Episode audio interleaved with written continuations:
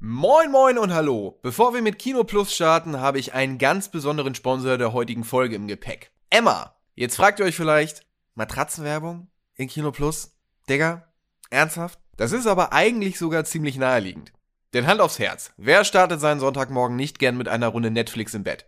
Und wenn das Wetter mies ist, zieht man gleich den ganzen Tag durch. Ich für meinen Teil möchte dabei gerne gemütlich liegen und habe daher die Emma One Federkernmatratze getestet. Und was soll ich sagen? Sie bleibt angenehm kühl, klingt für manche paradox, ist aber ein Traum, ist nicht zu weich und durch die einzelnen Lagen so aufgebaut, dass man nicht bemerkt, wenn sich der Partner nachts umdreht. Ideal für Pärchen. Gegen Rückenschmerzen hilft sie auch und dass die Bezüge abnehmbar und waschbar sind, ist ja eh klar. Und das geilste ist, ihr könnt darauf 100 Nächte am Stück gratis Probe schlafen. 100 Nächte, das ist ziemlich lang. Wenn ihr danach nicht überzeugt seid, was ich bezweifle, bin ich ganz ehrlich, könnt ihr eure Emma-Matratze kostenlos wieder zurückschicken. Neben der Matratze habe ich mir noch zwei Emma Flauschkissen geholt und bevor ich jetzt viel erzähle, hört einfach mal rein.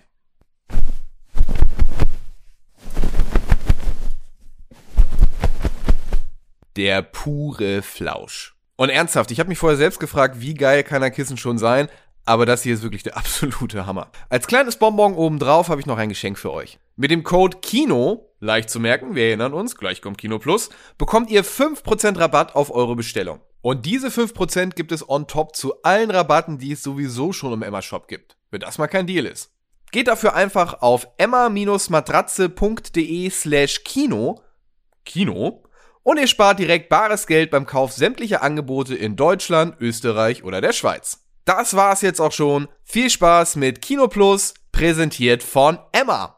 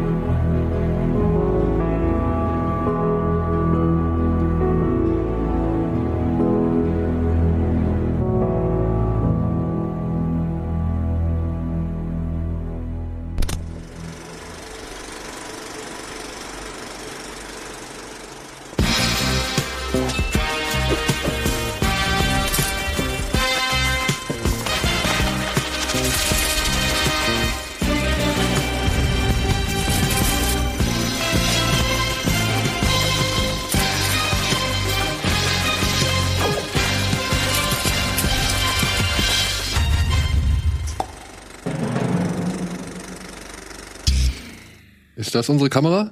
Das ist unsere Kamera. Hallo und herzlich willkommen zu einer neuen Ausgabe Kino Plus in einem neuen Setting mit einer neuen Konstellation und natürlich mit jede Menge neuen Filmen. Na, nicht so viele neue Filme, aber einigen neuen Filmen.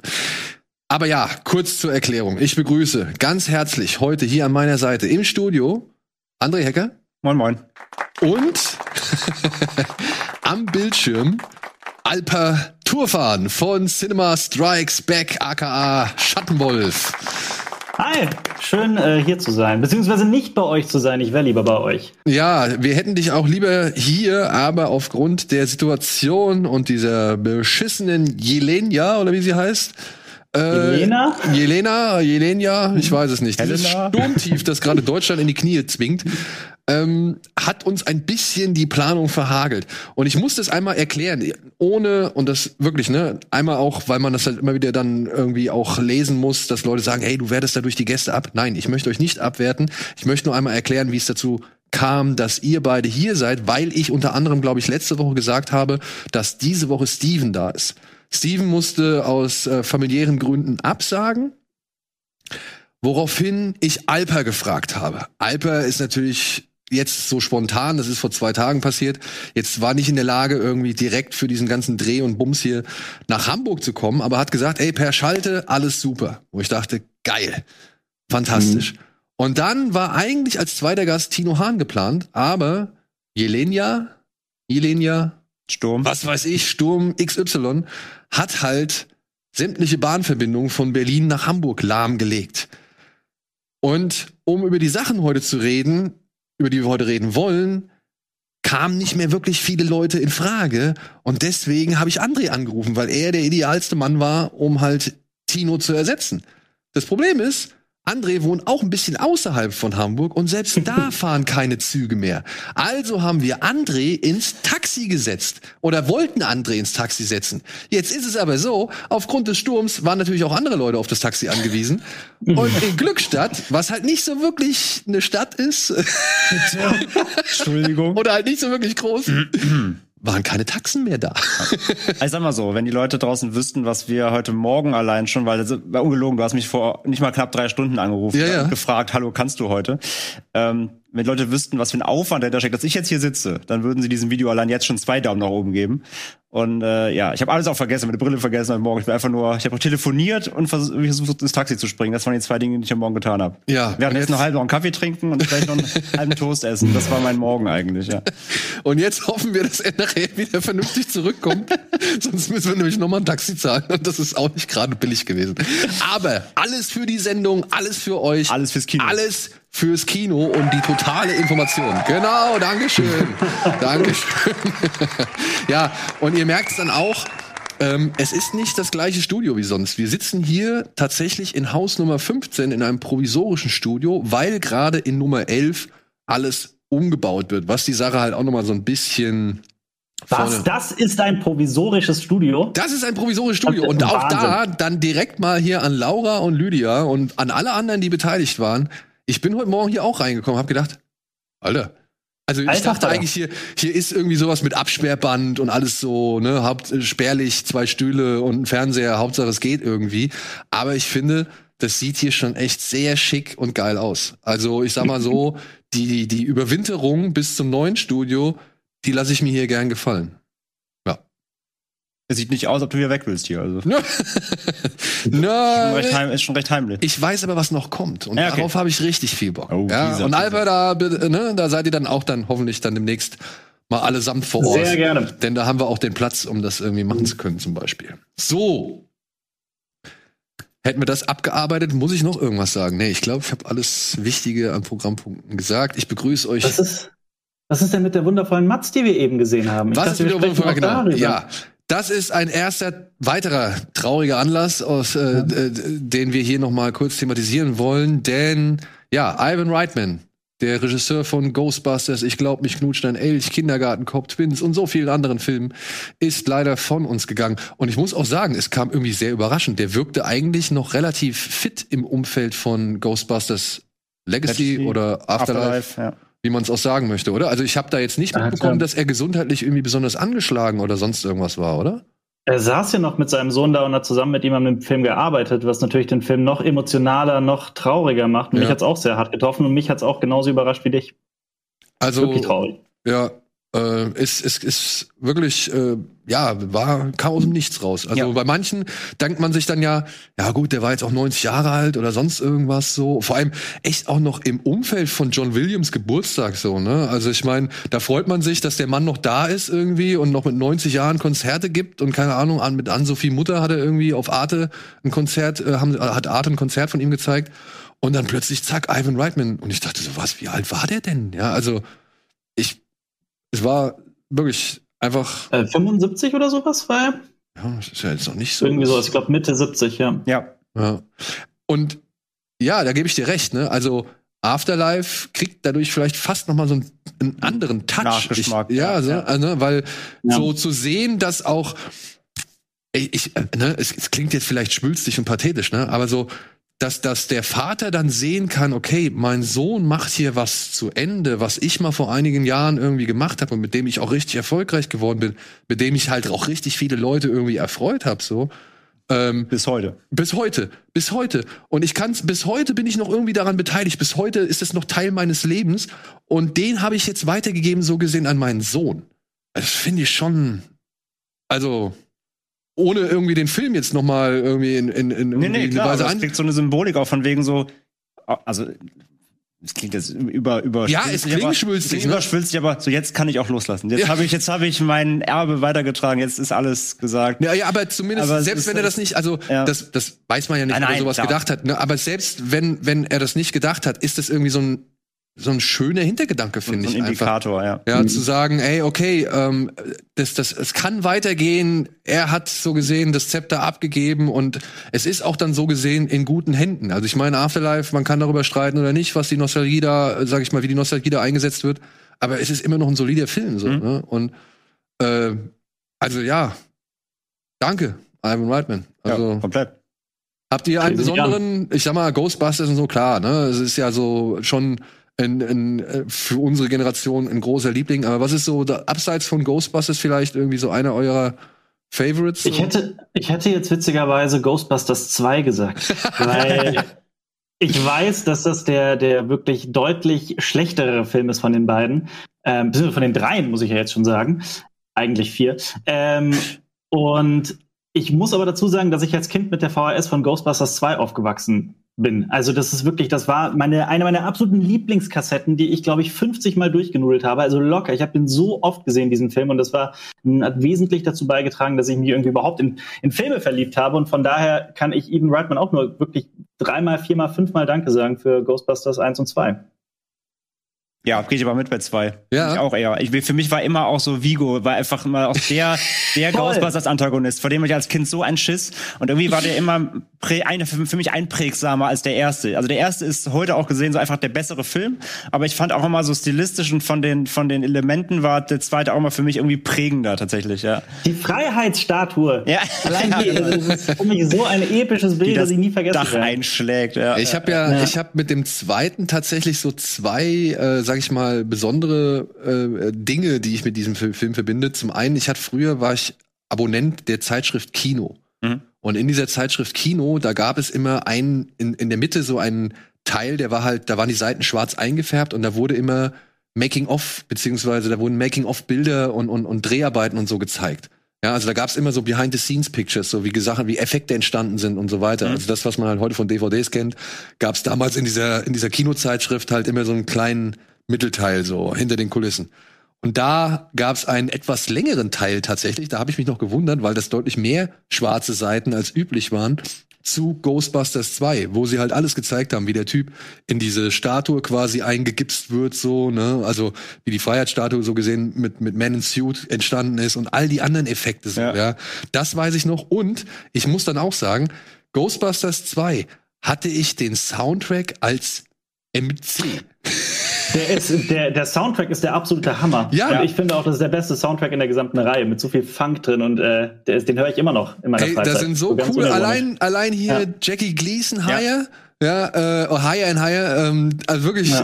äh, ich habe diese MC, ja, damals mit meinem Walkman auf dem Weg zur Schule, ja, habe ich wirklich rauf und runter gehört. Ich fand die Songs geil. Ich fand die Songs Total. wirklich cool.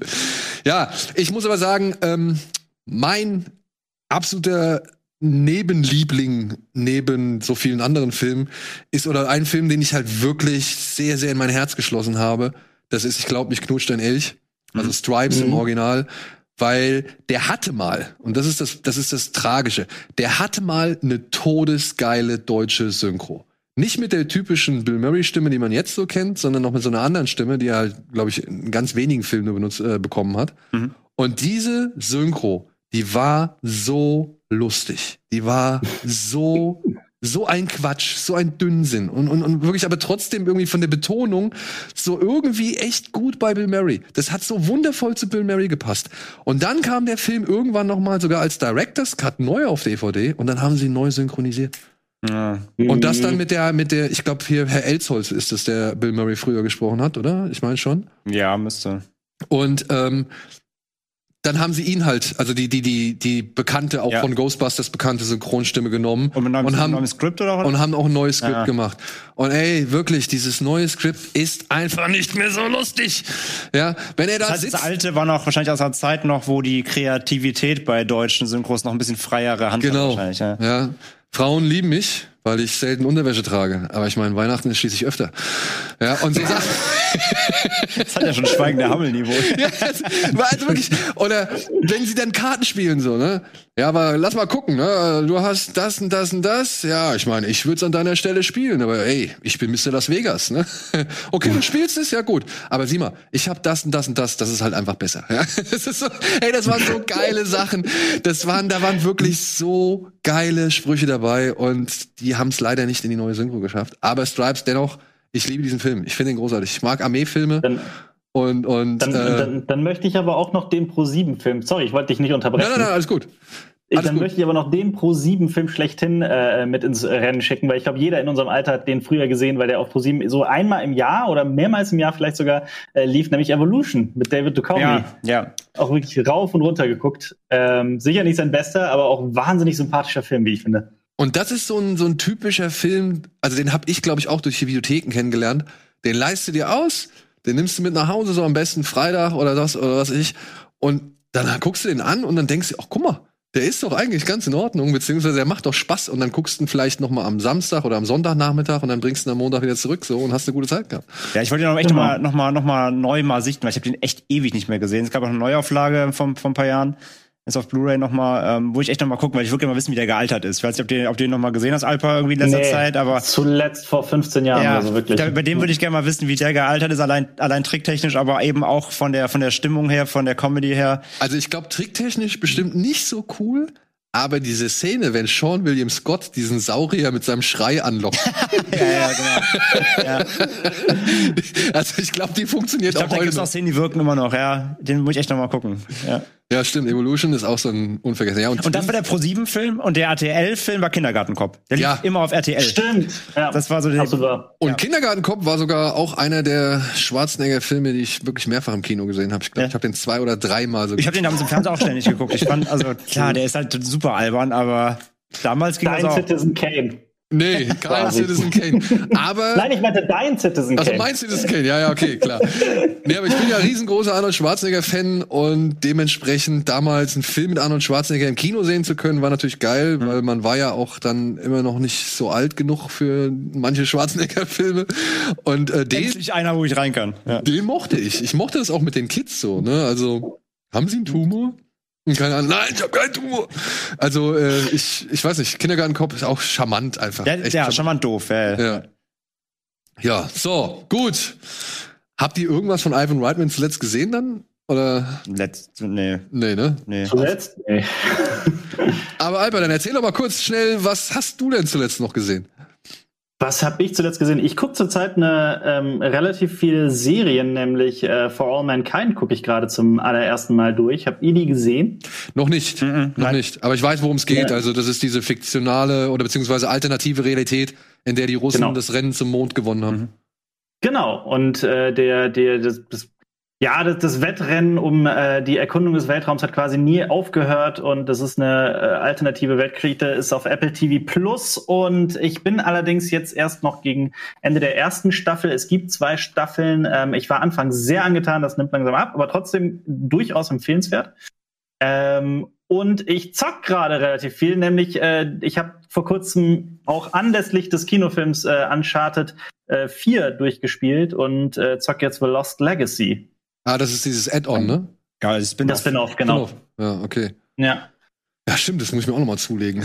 Ich auch ansonsten müsste ich, ansonsten müsste ich mal bei uns auf Letterbox gucken, äh, in, in unser Filmtagebuch. Das Ja, ist mich ich- gerade auf dem kalten Fuß erwischt. Ja, ich denke mal, dass ansonsten war es dann viel, was du jetzt oder was wir heute besprechen werden, oder? Absolut. Ja.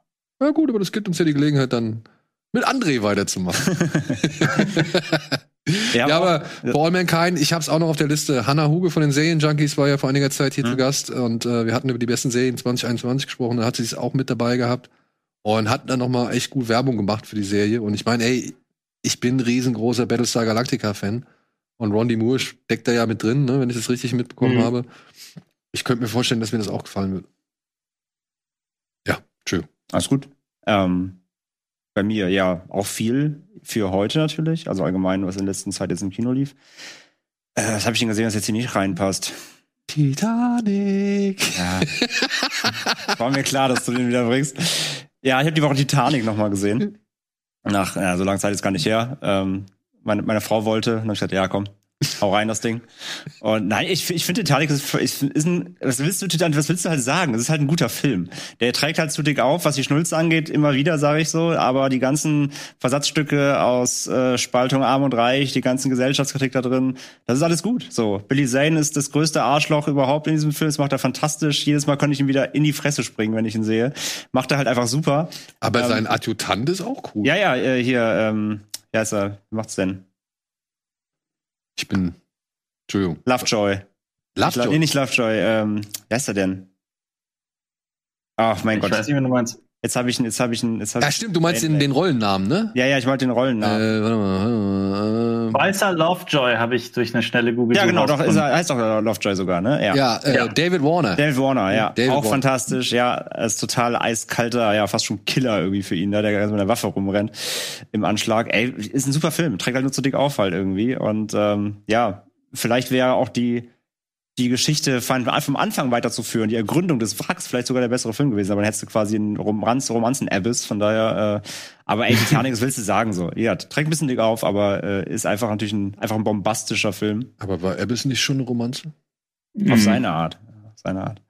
Von daher, ähm, ja, der war nochmal dran. Direkt danach habe ich Sadness nochmal geguckt. Das war ein gutes Kontrastprogramm dafür. ähm, Erstmal runterkommen von dem Schmalz. Erstmal wieder erstmal runterholen, wieder genau. Ähm, Am selben Abend, oder was? Äh, nee, am selben Abend habe ich Texas Chainsaw geguckt danach und einen Tag Ja. später Sadness.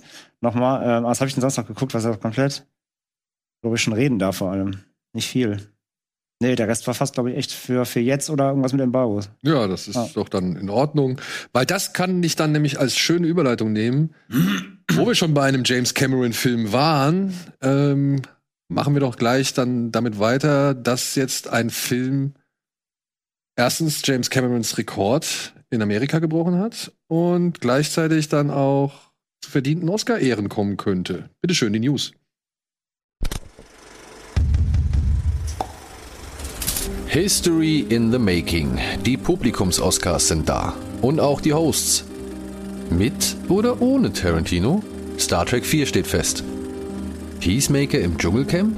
RTL kauft HBO Max Serien. Viele Spiele, aber nur zum Gucken. Lizenzoffensive von Paramount und Netflix. Konnichiwa, das Japan Film Festival ist online.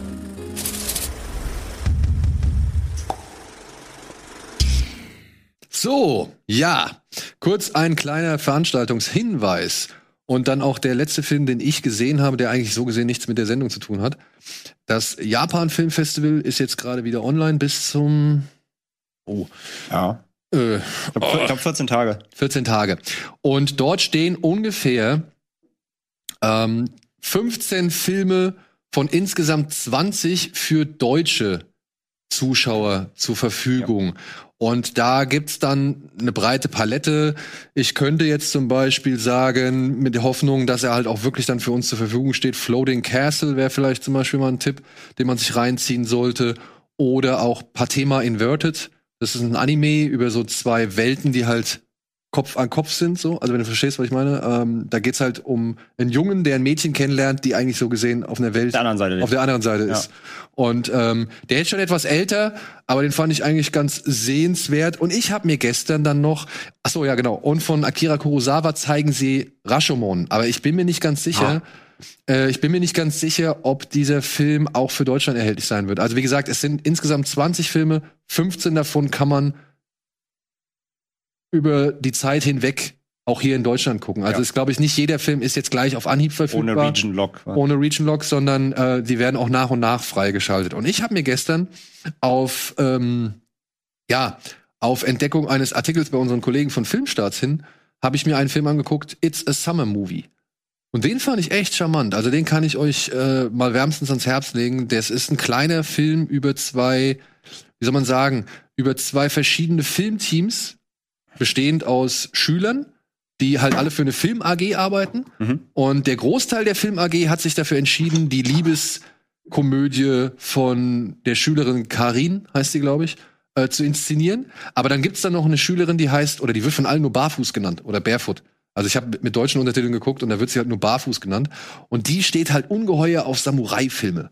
Ja, also Satoichi äh, ist ihr absoluter Lieblingsfilm und so. Und die sagt halt, nee, komm, ich drehe meinen eigenen Film und ich drehe einen Samurai-Film. Zusammen mit ihrer besten Freundin Schwimmbrett und Blue Hawaii. So heißen die. Ich, ich, ich kann kann nicht, ich kann nicht mal, ja. Und sie möchte erst nicht so wirklich, also Barfuß möchte erst nicht so wirklich. Ist ja fast wie bei Hausu. Ja, es ist fast wie bei Hause. Und Barfuß möchte erst nicht so wirklich, aber dann läuft sie einem jungen Mann über den Weg, Rintaru. Und der ist halt irgendwie voll von ihr, sag ich mal so, der ist schon so direkt so ehrfürchtig und, und hat, weiß offensichtlich Dinge und, aber ist genau der Samurai, den sich Barfuß vorgestellt hat.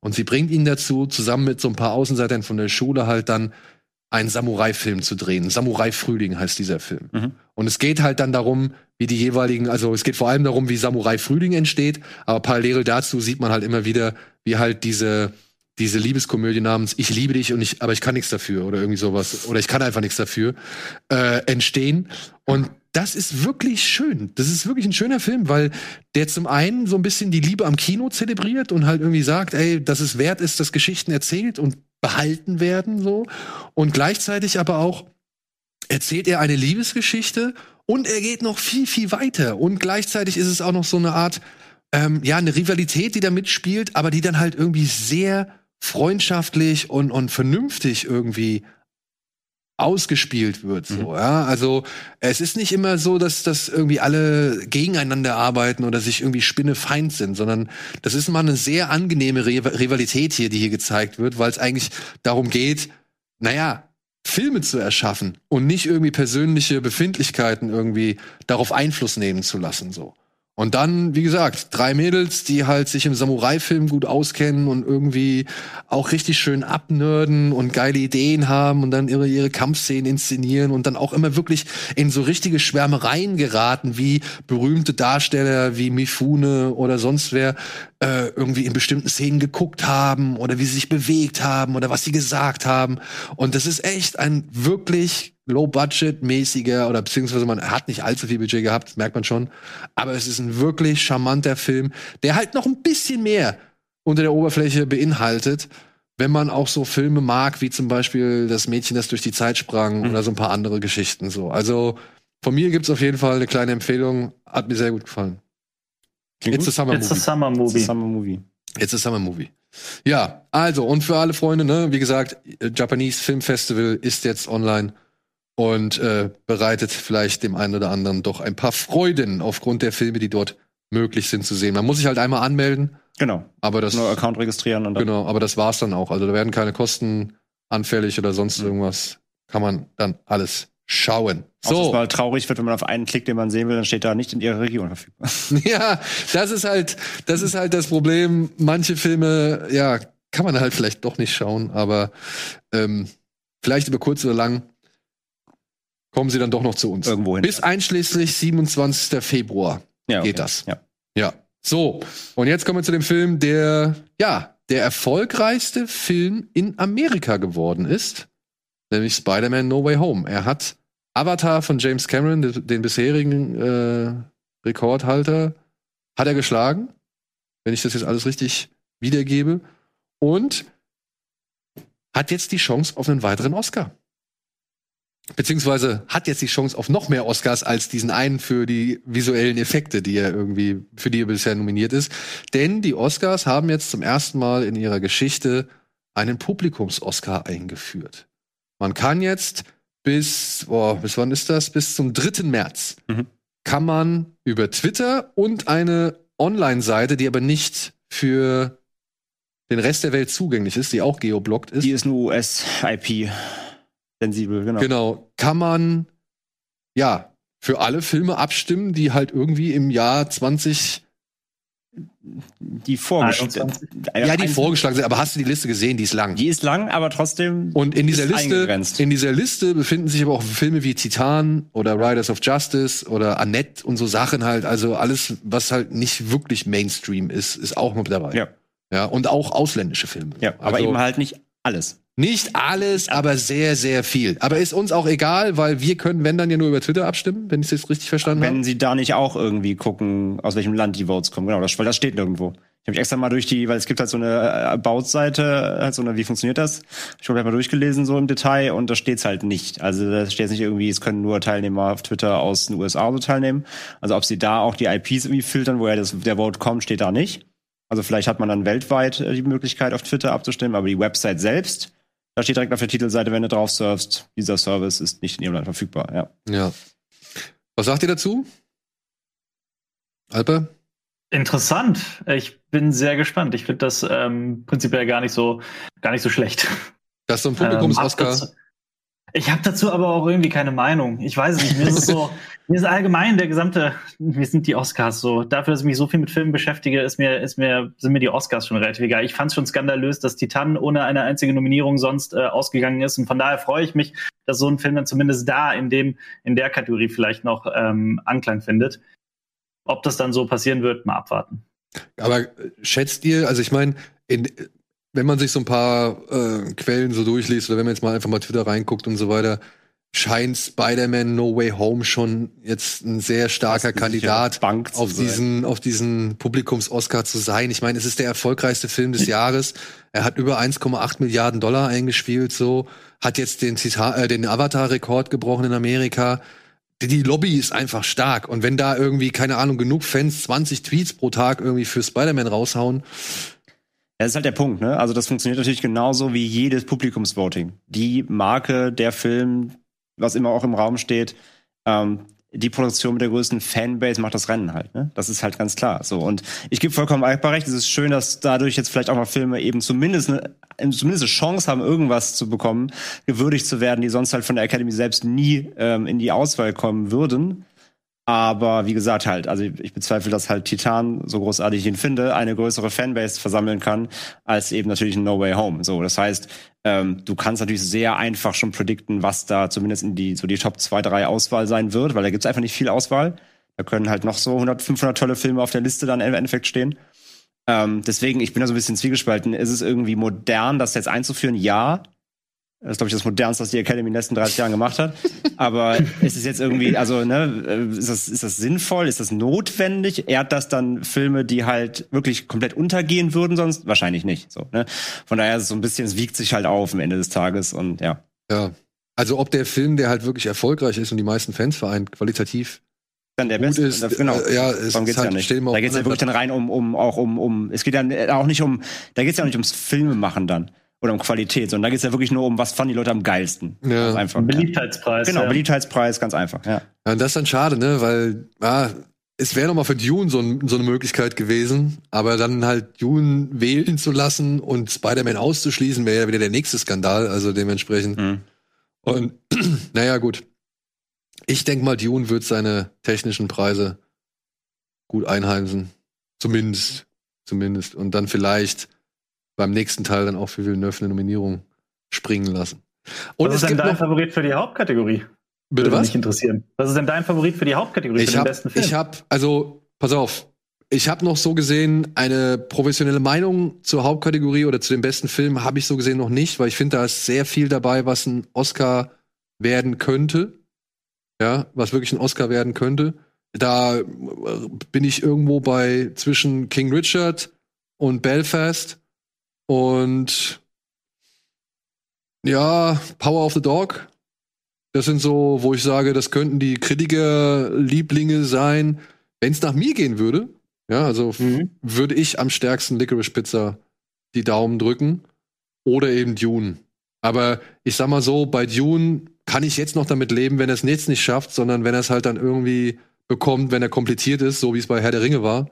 Dementsprechend, ja, Also ich glaube so Power of the Dog, Belfast, King Richard, das sind so meine Kritiker. Also ja, da, da, da sehe ich die Kritikerchancen am höchsten, weil die halt auch thematisch irgendwie dann wahrscheinlich auch sehr viel aussagen, was gerade in, in, in Hollywood oder in Amerika wichtig und, und angesagt ist und, und Leute beschäftigt. Wenn es nach mir ginge, halt Dune oder Licorice Pizza. Du? Ja, bei mir genauso. Also bei mir, beziehungsweise ich habe Licorice Pizza leider noch nicht gesehen ähm, und auch Drive My Car nicht, auf den ich eigentlich total gespannt bin. Ähm, aber Dune definitiv. Ich glaube aber auch, wenn ich wirklich Geld draufsetzen müsste, wofür sich die Academy letzten Endes entscheidet und alle die abstimmen, dann wäre es wohl tatsächlich bei dir. Wahrscheinlich ginge es dann so in die Richtung King Richard. Ja. Ja. Ich glaube halt, Drive My Car macht sicher den Auslands-Oscar. Ja. Und ich glaube, nochmal sowas wie Parasite kann ich mir nicht ganz vorstellen, denn dafür ist der Film halt auch einfach drei Stunden lang und man sollte Onkel Vanya kennen. Dann hat das, glaube ich, alles ein bisschen mehr Zugkraft. So. Ja, ich, ich, ich kenne halt noch nicht alles, deswegen kann ich schlecht sagen. Ich, mir fehlen noch ein paar von den Oscar, also von den Hauptkategorie-Contendern. Aber sonst bei den Wünschen bisher wäre ich bei dir, was ich so kenne. Also Pizza fand ich fantastisch, würde ich auf jeden Fall. Dune auch großartig. Ähm, sehe es halt rein vom, ja, auch vom Anspruch her, was die Academy sonst so wählt, sehe ich es auch eher bei, bei deinen Picks so, aber ich muss auch, ich muss noch zu viel gucken. Ich habe äh, Power of the Dog muss ich noch nachholen, Drive My Car muss ich noch nachholen und Belfast habe ich auch noch nicht gesehen. Mhm, ja. Es gibt allerdings noch eine weitere Publikumskategorie, die sie eingeführt haben, nämlich der Best Cheering Moment, also der beste Ja, Jubelmoment. Ja. Und den wollen sie aber nicht für die Filme von letztem Jahr haben, sondern für aller Zeiten. Also sie, die Leute dürfen abstimmen für den besten Jubelmoment aller Zeiten. Und boah, weiß ich nicht, ey, also da, da, da das wird für mich schwer. das wird für mich schwer. Das ist Weil halt immer, das ist wie so nenn mal deine Top 5 aller Zeiten. Das ist halt immer so, pff, der beste Jubelmoment. Also ich habe hab gejubelt, als sie bei True Lies diese Brücke zerfetzen und, und äh, diese, diese Lastwagen da ins Wasser Ja, fallen. aber gut, mal danach gehen. Also, wo hörst du die Sache? Wo, fäng, wo, wo fängst du an? Wo hörst du auf? Ja, oder- ich habe bei Sorcerer gejubelt, als die über die Brücke fahren müssen mit ihrem Truck im Ja, Dschungel. Ja, ja, also, ja, ja. Es gibt eine Milliarden Szenen, wo ich gejubelt habe, glaube ich. Also. Oder als, als Arnold Schwarzenegger in Terminator 2 zum ersten Mal zu sehen ist. Da war aber ein Jubel groß, ey. Das, Das ist echt, das ist wirklich schwer. hast du einen Jubelmoment, der dir gerade einfällt? Äh, komplett das Hirn ist leer. Nee. Alpha jubelt nie. Ich, ich jubel scheinbar zu wenig in Filmen. Aber vielleicht so innerlich so ein bisschen jubilieren.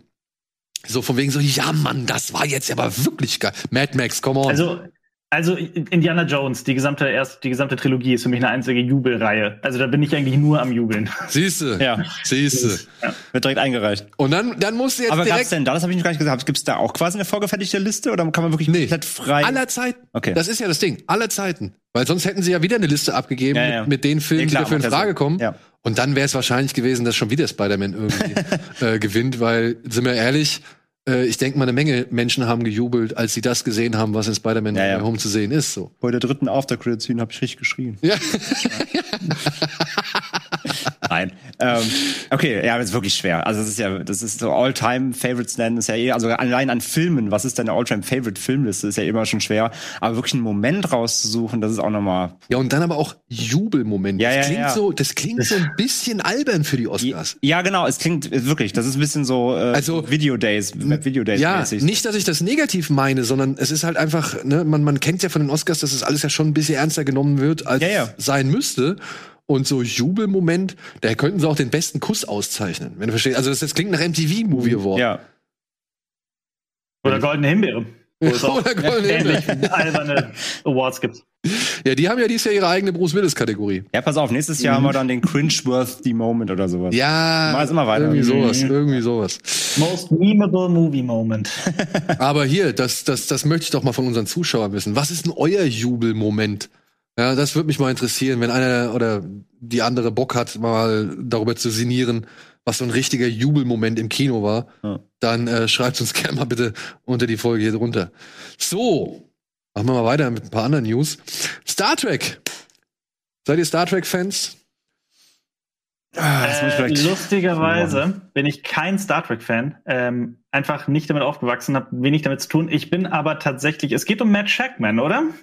Hm. Ich bin ziemlich großer Matt Shackman-Fan, weil ich ziemlich großer It's Always Sunny in Philadelphia-Fan bin. dieser Comedy-Serie, die, also erstmal, äh, Matt Shackman wird ja, soweit ich weiß, im äh, vierten Star Trek-Film der aktuellen Reihe äh, äh, Regie führen. Genau. Und äh, Matt Shackman ist eigentlich vor allem bekannt geworden, soweit ich weiß, in erster Linie durch It's Always Sunny in Philadelphia, dieser Comedy-Serie, die in den USA eigentlich hoch erfolgreich ist. Gerade ist die äh, wirklich jetzt vor kurzem ist erst die äh, 15. Staffel beendet worden und ich glaube, es ist wirklich die am längsten laufende Live-Action-Comedy-Serie. Ich will jetzt nicht sagen aller Zeiten, aber auf jeden Fall eine der erfolgreichsten überhaupt. Äh, hat hier in Deutschland, findet hier quasi gar nicht statt. Es gibt aber, soweit ich weiß, die ersten neun oder zehn Staffeln auf Sky, Ticket und so. Ähm, und ich kann es wirklich nur empfehlen. Es ist meine ewige Lieblings-Comedy-Serie. Ich finde die so wahnsinnig witzig und Matt Shackman ist dann losgezogen, dadurch erfolgreich, damit erfolgreich geworden und hat so Sachen gemacht wie WandaVision zum Beispiel. Genau, und der soll jetzt anstelle von, oder beziehungsweise nicht wie vielleicht ursprünglich mal gedacht oder gehofft, Quentin Tarantino.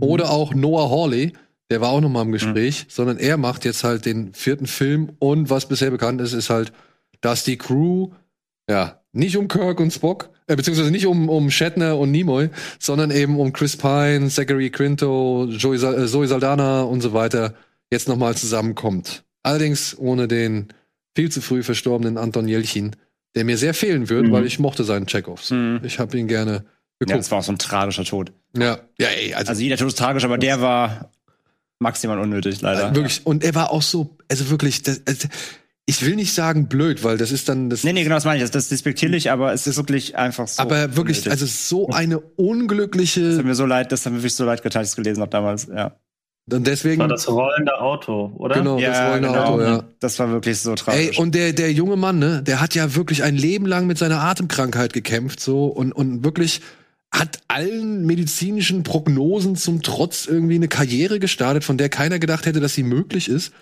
Und ja, dann sowas. war so Äh, auf dem Peak halt. Und dann- ja, und dann sowas, ey, wirklich, das ist, das ist bedauerlich. Deswegen Love Antosha, Green, Green Room. Room, ja. Ich wollte Green Room unbedingt neu werden. Großartiger Aber- Film mit ihm. Ja, Ja. Äh, wer es noch nicht gesehen hat oder wer mal was äh, auch eine schöne Dokument Dokumentation sehen möchte, Love Antosha, äh, kann ich nur empfehlen, äh, auch wenn es traurig ist, aber äh, super. Also ein schönes Denkmal, was ihm da gesetzt worden ist. Ja, aber es sollen wohl wirklich außer Anton Jelchin alle am Start sein. John Cho, Karl Urban, Karl Urban, Simon Peck, alle dabei. Handlung weiß man noch nicht. Lassen wir es auf uns zukommen. Aber ich freue mich. Ich mochte die Crew. Also ich mag die Crew. Also ich, ich finde auch jetzt den dritten Film, auch wenn er jetzt vielleicht nicht so der allerstärkste ist oder so, aber ich finde, den kommt immer noch gut weggucken. Ich gucke mir die Star Trek-Filme eigentlich immer gerne an. Also ich gucke auch lieber die, also ich bin mehr Fan, Anführungszeichen, von den Filmen, als halt jetzt wie von der alten Serie, so, also auch von der neuen Serie. Ich war nie so der Star Trek-Fan, ist nicht mein Metier äh, insgesamt, war immer mehr Star Wars-Kid so. Aber die Filme mochte ich auch, die neuen gerade irgendwie. Die hatten eine coole Chemie. Ja, ja. Das mochte ich eigentlich ganz gern. Also gucke ich mir auf jeden Fall an, klar. Die gehen natürlich deutlich mehr in die Star Wars-Richtung. Ja, ja, klar, natürlich. Ähm, Und auch bei dem dritten Film, ob da wirklich so diese Motorbike-Action irgendwie notwendig war, weiß ich nicht. Aber auf der anderen Seite hat er Sophia Botella gehabt und die gucke ich auch immer gerne. Also dementsprechend, ähm, ja, Star Trek. Sind wir gespannt, was kommt. Tatsächlich soll er schon am 21. Dezember 2023 kommen. schon. Schon, ja, ja, ja.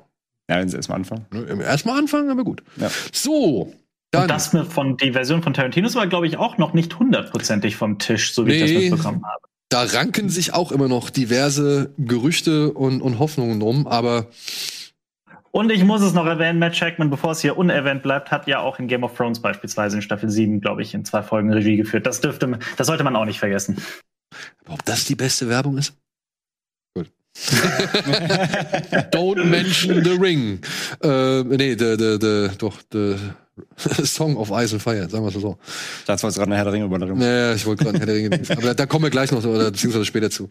So, dann, RTL hat jetzt einen Deal mit HBO Max abgeschlossen und hat verkündet, diverse Filme und Serien mit ins Programm des Streaming-Angebots RTL Plus, RTL Plus, mit aufzunehmen.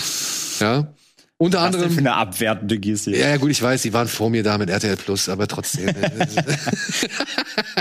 es ist alles nur noch Plus. Paramount Plus kommen wir ja auch gleich noch zu. So, Harry Potter fantastische Tierwesen, Aquaman, die Batman-Filme, Wonder Woman und auch Serien wie Pretty Little Liars, The Vampire Diaries, Sex and the City, Big Bang Theory. All das soll wohl jetzt zu RTL Plus kommen.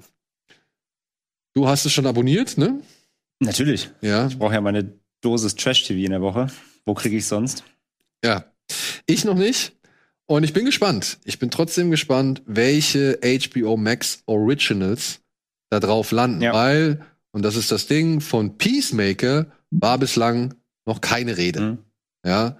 Und es kann halt wirklich auch immer noch so sein, dass derjenige, der einen besseren Preis macht, eben HBO Max Inhalte für sich bekommt. Also Netflix, Amazon, Sky, wer was weiß ich, alle haben die Chance und Möglichkeit, bei HBO Max einzukaufen Ja. und dementsprechend auch Sachen auch bei sich zu präsentieren. Das ist ja auch der große Deal immer noch, ne?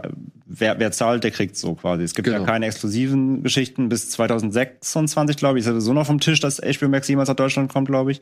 Bis dahin haben ja auch noch Sky, glaube ich, die, zumindest die, äh, oder? Die, der Deal steht zumindest noch, der vertragliche Deal. Ja, der, der steht ja zumindest vor allem mit HBO. Genau, genau. Ne, also vorher passiert eh nichts. Ich bin gespannt auch vor allem, was, äh, ob das was am Preis ändert, weil äh, RTL Plus kostet 4,99 im Monat, was halt so gesehen relativ günstig ist, wenn die jetzt auch noch halt viel Content dazu kriegen. Gucken, ob der Preis auch bleibt dann eben.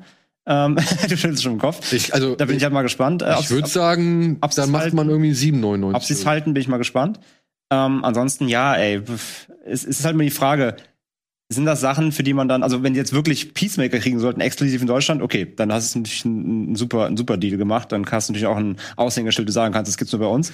Aber wenn du jetzt halt sagst, ne, wir haben jetzt halt irgendwie Aquaman und, und Big Bang und so, das ist jetzt auch jetzt kein, keine Zugpferde, sag ich mal, um jetzt noch mal deinen, deinen Abo-Dienst da noch mal richtig vorzupreschen, ne? Ich würde aber auch sagen, dass Peacemaker jetzt nicht unbedingt der System Seller ist. Also sind wir mal ehrlich, Suicide Squad war kein wirklich Nee, das ist das Problem halt, ja. Ja, und, und erzähl mal dem Durchschnitts irgendwie durch, Zuschauer irgendwie, ey, hier, da kommt die neue Peacemaker-Serie. Pe- Pe- Peace what? So, ja, also ich meine, der hat ja keine Bezug zu Also klar müsste eine Kampagne fahren dafür auf jeden Fall. Aber es wäre zumindest halt was zu sagen, wir haben, wir haben das wirklich nur in Deutschland, nur wir so quasi. aber, das wäre, glaube ich, auch eine echt nerdige und spezielle Zielgruppe, die halt sich extra deswegen RTL. Genau, und das ist halt das Ding, die, also äh, ich glaube jetzt nicht, dass die schon da ist bei RTL Plus. Die müssten sie sich halt erst, erst noch reinholen, ne? Also das ist halt das Ding. Ja, weiß ich nicht. Ist irgendwie schwer zu sagen, ob das äh, weil, weil die, also RTL hat nun mal eine spitze Zielgruppe und die haben nun mal hinter der Paywall ihre, ja, Ba- ihre, spitze Zielgruppe? ihre, ihre Bachelor. Ja, ich meine es in eine gewisse Richtung. Also äh, äh, da gibt's nun mal richtig viel Trash. Aber deswegen haben es auch viele. Aber ist eben die Frage, ob die jetzt auch sagen können gleichzeitig, ey, guck mal, jetzt haben wir hier irgendwie geile neue US-Serien. Ob die, die jetzt schon abonniert haben, dann alle aufspringen und ihren Jubelmoment kriegen, die sie bei den Oscars einreichen können. Oder ob sie sagen, ich brauche nur Bachelor, alles andere ist mir Latte. Also deswegen ist ein bisschen die Frage, wer gewinnt und kriegen sie vor allem neues, neues Publikum dadurch so ein bisschen. Bin ich noch unsicher. Würdet ihr behaupten, dass Menschen, die sich bewusst ironisch Trash-TV anschauen, auch wirklich diejenigen sind, die sagen, geil, jetzt kommt Peacemaker zu RTL? Hier sitze ich. Hallo. Hallo. Hallo. Ja, aber Moment, es gibt ja noch eine ganze Menge andere Leute, die gucken sich Bachelorette und sowas an, weil die halt irgendwie Spaß an der Freude haben, sich da diese Leute äh, zu geben, die sich gegenseitig, weiß ich nicht, die Haare ausreißen oder irgendwie Gift und Galle versprühen oder sonst irgendwas. Ja, also ich sag mal, Ich weiß nicht, aber, aber glaubst du wirklich, Leute schauen sich an, so, wir reden wirklich von der breiten Masse und nicht von so Ulis wie uns dreien, Genau. äh, schauen sich an, welche Serien es wirklich gibt und holen sich je nachdem die Streamingdienste oder holen sie sich einfach den einen Streamingdienst und gucken halt, was da drauf ist. Und Mhm. wenn es dann Peacemaker ist, dann ist es eben Peacemaker für den Freitagabend. Hm. Ich glaube, das ist halt auch so eine Sache, dass es sich immer mehr auch auf die, auf die Portale verteilt, statt wirklich sich gezielt irgendwie die Serien rauszusuchen. ja, oder glaub, so- dass man so so Monatshopping betreibt. Hier mal kündigen. Ja, hier mal da kündigen und dann mal für einen Monat dahin gehen und da erstmal alles abgrasen, was so geht in der Zeit und dann mal wieder da zum nächsten gehen und so weiter. Kann man ja auch machen. Ich weiß nicht, ob das die günstigere Alternative ist. Und da- das ist halt das Ding. Und das ist halt Stand jetzt. Also RTL Plus, würde ich jetzt behaupten, ist in diesem Kosmos, das Hopping beanspruchen könnte, wie Netflix, Prime, Sky vielleicht noch. Ähm, ja, es ist da noch nicht drin. Also da müssten die, glaube ich, erstmal hinkommen, damit die Leute auch das auf dem Schirm haben. Okay, das ist quasi, also da kommen wir jetzt hin, das kommt zum selben, da ist derselbe Value da, da kriege ich irgendwie auch ähnliche Film, Serienauswahl, wie zum Beispiel auf. Ich glaube, da ist RTL Plus noch so ne, daneben. Das ist nur, das findet ja. in dieser, in dieser Hopping-Bubble noch nicht statt. Da müssten sie erst hin, um dann auch diesen Content entsprechend anbieten zu können. Aber ich gebe dir vollkommen recht, wenn da jetzt dann irgendwie fett auf der Startseite ein Peacemaker erscheint, jemand, der es eh hat, der guckt auch mal rein bestimmt. Ja, klar. Ja. ja, aber Wenn es kommen würde. Ich weiß nicht. Ich weiß nicht, ob Gabi, Julia, Mareike, Tina und sonst irgendwas, die sich so bei Bachelorette sonst, also die sich sowas für Bachelorette oder sowas holen würden, ob die wirklich von Peacemaker auf. Vielleicht sind sie aber auch große John Cena-Fans. Männer. Auch das. Aber vielleicht sind sie auch große John Ja, Cena-Fans. aber bei den, wie gesagt, bei den Männern mache ich mir da vielleicht weniger Gedanken, beziehungsweise würde ich den Anteil höher sehen. Bei Frauen weiß ich nicht, ob das wirklich so dann auch zieht. Das erledigt dann das Targeting. Aber vielleicht ist es ja der Adler bei Peacemaker, der es dann irgendwie rumreißt oder so. Keine Ahnung. Ich bin auf jeden Fall gespannt. Ich kann es mir aber ehrlich gesagt nicht vorstellen, dass Peacemaker zu RTL Plus geht, sondern dass der von irgendjemand anderem genommen wird. Gut. Wahrscheinlich eher Sky. Aber wo wir schon bei Content sind, machen wir doch den Content weiter, nämlich ja, Netflix hat neuen Content angekündigt und das auch nicht nur klein, sondern halt direkt groß. Die wollen nämlich BioShock jetzt erstmal verfilmen und nicht nur das, wie man so aus diversen Newsberichten liest, soll auch ein richtiges BioShock-Universum entstehen. ja, Natürlich. äh, mit Filmen, mit Serien und was weiß ich, welchen Ablegern. Gut, ich sage, macht erstmal einen gescheiten Film, kriegt's erstmal richtig hin. Ihr habt ein paar Chancen gehabt, die habt ihr nicht wirklich gut genutzt. Auch ich mag, ich mag Cowboy Bebop. Ja, ich finde Cowboy Bebop nicht wirklich so katastrophal wie viele andere. Aber auch da sage ich, Luft nach oben. da war sehr viel Luft nach, oder da war noch gut Luft nach oben so. Und Bioshock ist schon eine Marke. Also die willst du nicht verhunzt sehen, meiner Ansicht nach. Nee, ja, Bioshock Also- hat auch einfach eine fette Fanbase, sorry. Ähm, also ich, weil ich, ich liebe, ich liebe Bioshock. Ich Ja. liebe die, ich liebe die Games über alles. Das ist, sie erzählen halt so eine geile Geschichte. Das Problem eben ist daran, dass wir halt narrativ ist die Reihe, also abgesehen vom Gameplay. Das Gameplay ist im, am Endeffekt richtig, relativ stumpf, weil es ist halt ein Shooter mit, mit RPG-Elementen. Aber halt die, die, die Narrative war halt genial. Die ganze Story, der ganze Aufbau, dieser ganze Mindfuck, der dahinter hängt. Ähm, das musst du halt dann auch filmisch erstmal irgendwie einfangen können. Und halt die Frage ist halt, erzählen sie dann eben die Story nach, machen sie was Neues draus, nehmen sie quasi nur als Aufhänger das Franchise und kreieren was eigenes so. Da ist sehr viel Fallhöhe. Ansage. Ja, vor allem der Look.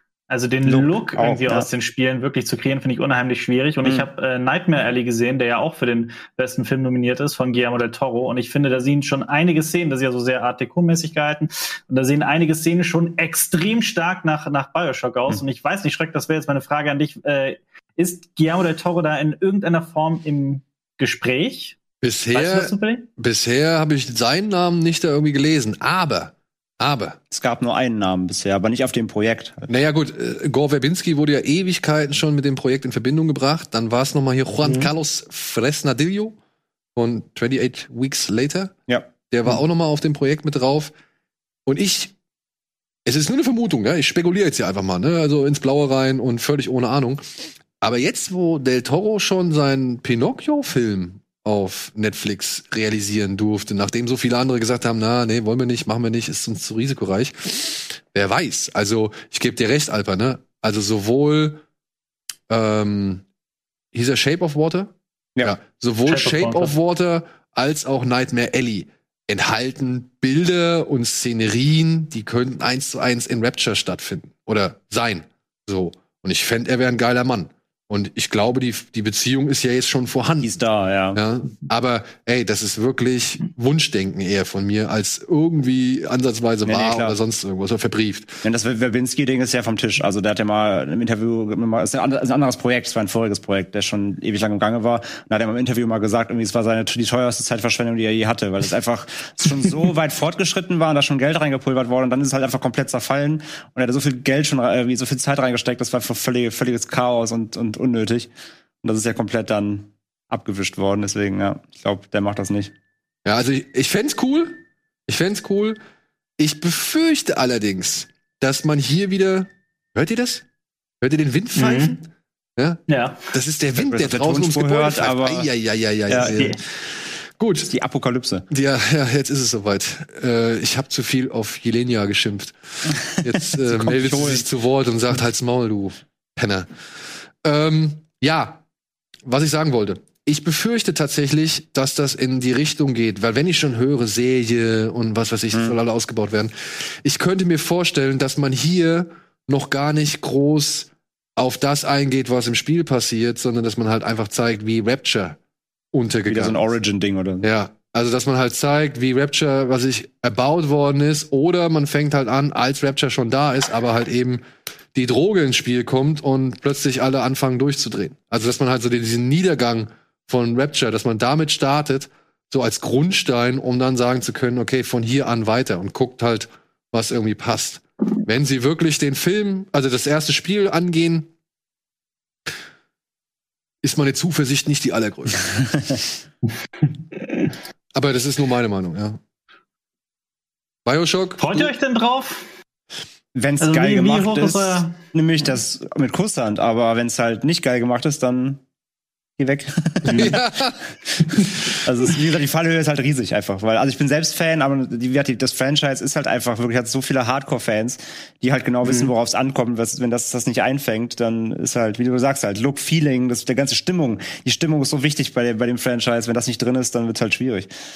Ja. ja, und Netflix hat sich nicht immer mit Ruhm bekleckert, was, was solche Verfilmungen angeht, leider in der Das ist halt das Ding, ja. ja. Ja. Aber sind wir mal gespannt, blicken wir einfach mal mal neutral abwarten, bis positiv in die Zukunft kommen, ja. und gucken, was sie dann da auffahren werden. Denn man muss ja auch mal sagen, zum Beispiel die Weltraumszenen bei Cowboy Bebop, die sahen ja schon ganz geil aus. Hm. Also das war ja schon wirklich tricktechnisch gut gemacht. Und wenn man diese, diese Qualität auf Bioshock überträgt, nur um es halt dann ein bisschen schmieriger, feuchter, dunkler aussehen zu lassen, soll es mir recht sein. So, ja. Ja, irgendwie an großen Budgets auffahren hat es ihnen ja bis jetzt noch nicht, ist noch nicht gescheitert, aber ich meine, wir haben auch gesehen, dass große Budgets trotzdem für einen Murks rausbringen können. Ey, jetzt stell dir mal vor, das wird erfolgreich, weil sie es gut machen. Ich, ich ne? Einfach nur mal so ein bisschen geträumt. Stell dir mal vor, es wird gut und, und, und, und, und dann stehen die Tore offen für auch Bioshock Infinite. Das Ende von Bioshock Infinite mal verfilmt zu sehen, ey, das, das fände ich geil. Ich mag ja den dritten noch ein bisschen lieber als den ersten. Tatsächlich. Weil ich das Ende einfach zu geil finde. Ja, ja, das, das, das, das ganze Ding, der ganze Kosmos ist einfach. Hast du die alle Ja. Gespielt? ich, ich habe die alle gespielt. Ich äh, habe auch so eine Schwäche für den für Infinite. Ich würde niemals sagen, dass der besser als eins oder zwei ist, aber ich liebe Columbia und äh, das Ja. gesamte Setting, diese Welt. Ähm, äh, wirklich Rapture in allen Ehren, aber also Columbia würde ich auch super gerne mal in Live-Action sehen. Also, ne, es ist auch nur persönlich gesprochen. Ich würde auch nicht behaupten, so vom Gesamtding her, dass der dritte wirklich bessere, das bessere Spiel ist als das erste. Aber so persönlich gesehen, muss ich sagen, hat mich das schwerer und länger beschäftigt als, als das erste.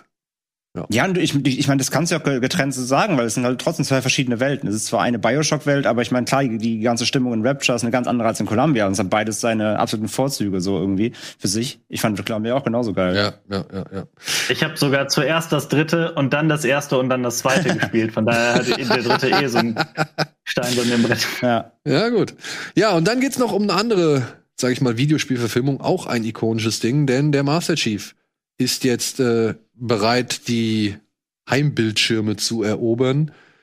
Und das sogar zeitgleich zu Amerika. Also hierzulande, zeitgleich zu Amerika. Am 24. März soll jetzt auf Sky dann auch die Halo-Serie an den Start gehen. Mitproduziert von Steven Spielberg.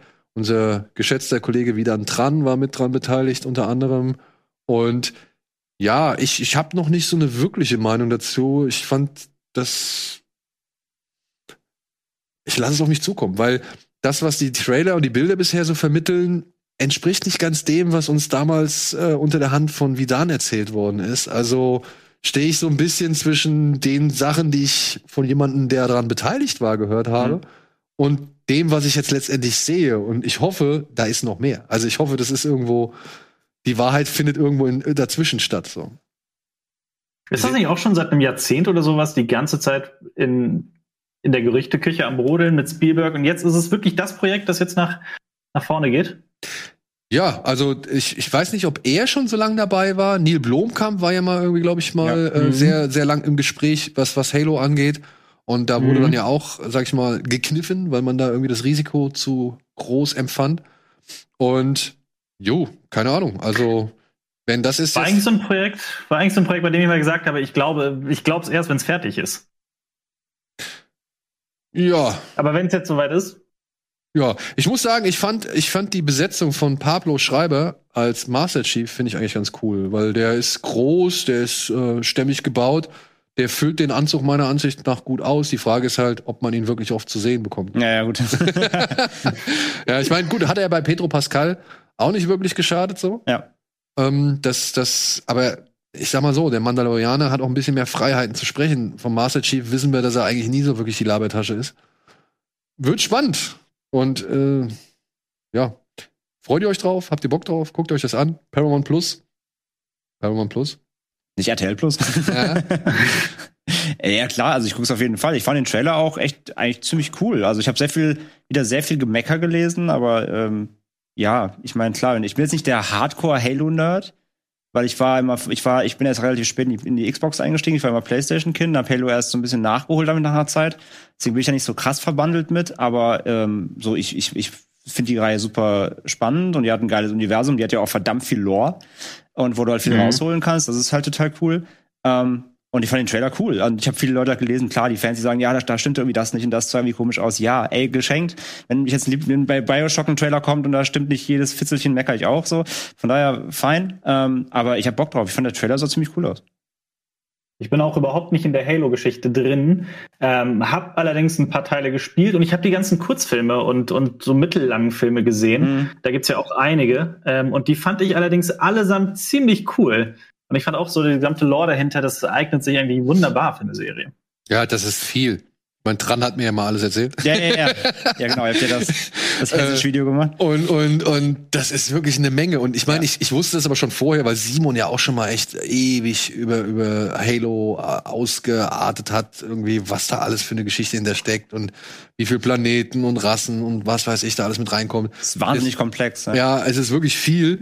Und ich mochte tatsächlich diese Zeichentrick-Anthologie-Geschichte. Halo Legend, hi- hieß es so? Halo Legends? Ist das Legends? Das war so ein Anthologiefilm, glaube ich, mit so mehreren Geschichten aus dem Halo-Universum, die alle auch unterschiedlich gestaltet das hab waren ich gar nicht gesehen. und im unterschiedlichen Stil. Den mochte ich, ja. ja, weil das ich war ich immer habe so. diesen, ich hab diesen Forward Unto Dawn, habe ich gesehen. den habe ich auch ja. gesehen. Da hat der Mhm. Master Chief meiner Ansicht nach schon einen coolen Auftritt gehabt. Ja. Auch wenn der Film an sich von der, sag ich mal, Preisklasse nicht allzu. Nee, genau, man hat schon gesehen so irgendwie, aber es war irgendwie ganz cool. Das hat ja auch hier äh, Kollege ähm, Sean hat ja Sean, genau, Sean Boone. Äh, Sean hat ja diesen Fanfilm jetzt gemacht mit zusammen genau, mit der war ja auch zusammen, äh, ordentlich. Also Ja. deswegen, äh, ne, also wer noch nicht, wer noch sich noch mal einen Eindruck verschaffen möchte, gerne bei Sean Ja. Auf vorbeischauen. YouTube, ja. Gibt's auf YouTube. Und ja, das, das bietet halt schon viel, weil es irgendwie es ist so stoisch, aber gleichzeitig halt so so so vielfältig. Also das ist ja auch glaube ich das, was in Halo so fasziniert. Es ist halt ein Ego-Shooter, aber mit halt einer unfassbaren Welt dahinter und das ist ich glaube, es bietet halt viel Potenzial. Da kannst du Man muss viel- halt eine Menge. Geld in die Hand nehmen, ne? Ja, und einen guten Geschichtenschreiber. Am besten noch. Ähm, aber ich hab Bock drauf, ich gucke das auf jeden Fall, ja. Ja. Gut. So. Das war's. Kommen wir zu den Kinostarts? Wollen wir über Filme reden? Filme. Wollen wir über Filme reden? Wundervoll. Dann sehen wir hier die Kino- und äh, Streaming-Starts der Woche.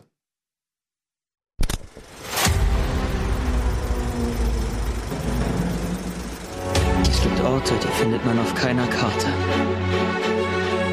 Hey Leute, ihr solltet, ihr solltet das hier sehen. Wir nehmen den Zug an die spanisch-französische Grenze, spazieren über die Pyrenäen und in Lissabon bringt uns ein Schiff direkt nach New York. Wie, du kennst meinen Bruder Sam? Was verschweigst du mir sonst noch?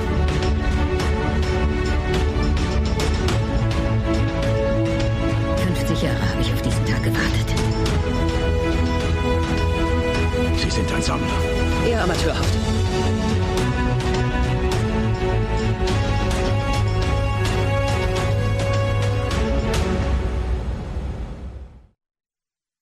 Ungewohnt viel Text, aber Dankeschön für diesen Supercut. Von wem kam der, Alvin? Oliver. Oliver. Also es ist ungewohnt, dass da so viel Text drin ist, also beziehungsweise so viel Onscreen oder äh, Zum Beispiel Bell macht deutlich mehr mit Musik. Ne? Genau, Bell ja. macht mehr mit Musik, äh, aber ist cool. Das ist schön, dass wir hier so gesehen einen kreativen Pool haben, Eine der sich, Varieté. die sich immer wieder daran austoben können. Und da nochmal der Hinweis, am Sonntag gibt's wieder eine neue Folge Trailer Mania, zu der da auch, äh, Alper, ne, dazu bist du auch mal herzlich eingeladen. Ich weiß nicht, ob du es schon, schon gesehen hast, aber Das ist da, wo Filme zu einem Supercut zusammengeschnitten werden. Man muss Filme zählen, raten, ne? Genau, genau, genau, genau. Und äh, Okay. ja, da bist du auf jeden Fall mal herzlich eingeladen zu. Am Sonntag ist es wieder soweit. Äh, da gibt's eine neue Folge mit Eddie auf jeden Fall und den Rest spoilere ich noch nicht. So, dafür verrate ich euch oder verraten wir euch was diese Woche im Kino zu sehen ist. Es ist nicht besonders viel und ich weiß gar nicht, ich glaube, diesen Film haben wir alle nicht gesehen, aber ich wollte ihn trotzdem mal empfehlen oder beziehungsweise trotzdem mal erwähnen, weil er vielleicht für den einen oder anderen und gerade für Eltern interessant sein könnte. Er heißt Der Pfad. Er handelt von dem kleinen äh, jungen Rolf, oder 13 Jahre ist er, glaube ich, der mit seinem Vater während des Zweiten Weltkrieges über die Pyrenäen von Frankreich nach Spanien flüchten muss, weil die beiden zu ja, der Mutter nach New York fliehen wollen und halt eben den Nazis entkommen möchten.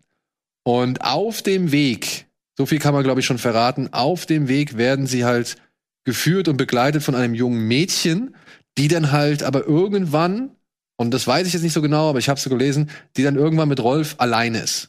Ja, dieses kleine Mädchen, ähm, oh Gott, wie heißt ihr, wie ist ihr Name? Nuria. Nuria muss sich dann äh, irgendwann alleine mit Rolf durch die Pyrenäen schlagen und das ist der Film. Basiert auf einem Roman und wurde vom Regisseur von oh, wie hieß er? Amelie Rent inszeniert. Ich habe seinen Namen leider nicht mehr ganz im Kopf. Und ja, ich habe jetzt schon vielerorts gehört, meine Frau hat den gesehen, Antje hat auch eine Review geschrieben auf ihrer Seite. Ich habe ähm, von der Filmbewertungsstelle, die die Prädikate hier wertvoll und besonders wertvoll äh, vergeben, habe ich, hab ich äh, Kritiken gelesen. Und das scheint wohl doch eine sehr gelungene Erzählung zu sein, die halt nicht die Schrecken des Krieges verharmlost, aber halt auch wirklich für Kinder aufbereitet, ja, weil halt also da wird, das wird nicht drastisch gezeigt, sondern aus Sicht der Kinder und sowohl die Schrecken des Zweiten Weltkrieges, wie aber halt auch eben nicht die Schrecken des Zweiten Weltkrieges werden da wohl gut in Szene gesetzt oder eben halt nicht in Szene gesetzt. Mhm. Also der schafft es wohl nicht allzu brutal zu sein. es gibt eine äh, Jugendjury, die halt dann auch Filme bewertet. Die hat, die haben halt gesagt, sie würden den Film ab elf Jahren empfehlen aufgrund von Schießereien und ein paar Spannungsmomenten. Aber ja, ich glaube, das ist schon ganz cool, weil sowohl diese Jugendjury wie halt auch die Filmbewertungsstelle haben halt gesagt, dass dieser Film sehr gut vermittelt, wie sich vor allem Kinder auf der Flucht befinden. Also mhm. der hat halt trotz des historischen Hintergrundes schafft er es wohl halt noch diese Brücke zu schlagen, wie man heutzutage vielleicht als Flüchtling empfinden muss. Ähm, und das würde dieser Film wohl ganz gut transportieren. Basiert der Roman auf einer wahren Geschichte oder ist es eine fiktive Geschichte? Ich glaube, der Roman ist wie jetzt dieser Film auch so eine Art Zusammenführung, wie bei Chernobyl zum Beispiel, ja, dass ja. hier halt das Schicksal von mehreren Kindern oder Menschen äh, zu zwei oder auf zwei äh, Schicksale runtergebrochen ja, wird, okay. um halt eben zu vermitteln, was oder wie das halt damals für diejenigen also, war. Painted Bird ab 11. Painted Bird ab 11, ja. Ey, klingt, klingt voll spannend, aber ja, wie du es schon gesagt hast, leider nicht gesehen. Ja, ja ich habe ihn halt wirklich nicht gesehen. Wie heißt denn der Regisseur? Das würde ich gerne noch mal sagen. Simon, ich komme, glaube ich, doch. Ich werde es gleich noch mal raussuchen. Ähm, ja, ich meine, du hast ihn auch nicht. Tobias Wiemann, Entschuldigung. Ach, Tobias Wiemann. Wiemann. Okay. Du hast ihn auch nicht gesehen, Alper, ne? Ich habe ihn auch nicht gesehen. Ähm, aber Volker Bruch spielt mit und der Junge aus, der Junge muss an die frische Luft, ne? Genau. Hat es ja. scheinbar an die frische Luft geschafft jetzt. Ja. Ähm, nee, aber leider nicht gesehen. Aber was auch, ähm, was auch wirklich stark sein soll, soll jetzt halt diese Nuria sein. Nonna Cardona heißt sie. Mhm. Die soll tatsächlich, oder was ich jetzt schon in zwei Kritiken gelesen habe, weg auf so ein bisschen die Show stehlen. Ja, das hat, das hat, ich glaube, bei den Kollegen von Kinozeit hatte ich die Kritik gelesen, die haben das auch geschrieben, glaube ich. Ja? ja? Ja, ja. Ja, also vielleicht ist es ja für den einen oder anderen doch interessant. Ich werde mir den Film auf jeden Fall nochmal anschauen. Weil ja, und ich finde es super, wenn so Filme kommen, die auch halt dann irgendwie jungen Menschen schon so ein bisschen das vermitteln, so ein bisschen Geschichte vermitteln, aber auch vielleicht auf so eine spielerische Art. Ja. Also es sieht ja auch im Trailer jetzt schon auch irgendwie nach einem Abenteuer aus. Aber wie du sagst, wenn der halt dann trotzdem das nichts verharmlosen, das trotzdem dann so ein Gleichgewicht findet, ähm, ist es soll, eine schöne Mischung. Er soll wohl auch ein paar Fragezeichen hinterlassen. Okay. Ja, also nicht wirklich alles aufklären und erzählen mhm. und vielleicht auch hier und da ein bisschen überdramatisieren für eben die Perspektive, die er einnimmt. Ja. Aber ja, das ist auch nur etwas, was ich jetzt halt anhand von Kritiken gelesen habe mhm. und nicht wirklich als eigene Meinung verbriefen kann. Ja. Aber was ich als eigene Meinung verbriefen kann, ihr solltet unbedingt Der Alpinist im Kino sehen. Das ist ein Film von einem Mann, äh, Hammond heißt er, glaube ich, der schon diverse Bergsteiger und Alpinismusfilme gemacht hat. Und der hat jetzt hier einen Mann aufgetrieben, der noch krasser ist als Alex Honnold, den wir ja durch äh, den sogenannten, oder den wir durch den Film Free Solo, der ja auch mit dem Oscar ausgezeichnet worden ist, kennengelernt haben. Hier geht es um einen jungen Mann namens Marc-André Leclerc, der ja einfach den, den Alpinismus und das Bergsteigen auf eine neue Stufe gebracht haben muss. Und wenn man sich das anschaut, wie dieser schüchterne und zurückgezogene junge Mann, der eigentlich gar keinen Bock hat auf diese Dokumentation, die Dokumentation schildert auch, wie er zwischenzeitlich während der Dreharbeiten einfach mal spurlos verschwindet für irgendwie ein halbes Jahr. Ähm, wie der halt irgendwie die Sache angeht, was er sich dabei denkt. Man glaubt halt am Anfang, der Typ ist einfach total irre, aber auch gleichzeitig die, die tiefen Entspannung, wie sie im Lexikon stehen sollte. Ja. Und dann so nach und nach erschließt sich aber, was das für ein Charakter ist. Und das mit Bildern, wo sich zum einen meine Testikel zusammengezogen hat, aber zum anderen. Aber hallo. Aber auch zum anderen, die halt wunderschön sind und einfach beeindruckend sind, ja. Und auch dank der modernen Technik irgendwie ähm, so eine Wirkung entfallen und entfalten. Und ich habe das nur zu Hause geguckt, auf meinem, auf meinem schon relativ, äh, also auf meinem nicht kleinen Fernseher. Aber das will ich noch mal, also ich, ich werde noch mal ins Kino gehen. Ich werde mir diesen Film noch mal auf der großen Leinwand angucken. Ja. Kann ich verstehen. Mir haben die Hände geschwitzt, wirklich, bei so vielen Szenen. Und gerade das, was, was das Eisklettern für mich so unglaublich. Ich bin überhaupt nicht so ein Attraction-Seeker. Ich, ich meine, deswegen bin ich derjenige, der vor dem Fernseher sitzt und sich den Film anguckt, statt derjenige zu sein, der da an, ja. äh, in irgendwie, weiß ich nicht, 500 Metern Höhe ohne jegliche Schutzausrüstung äh, klettert.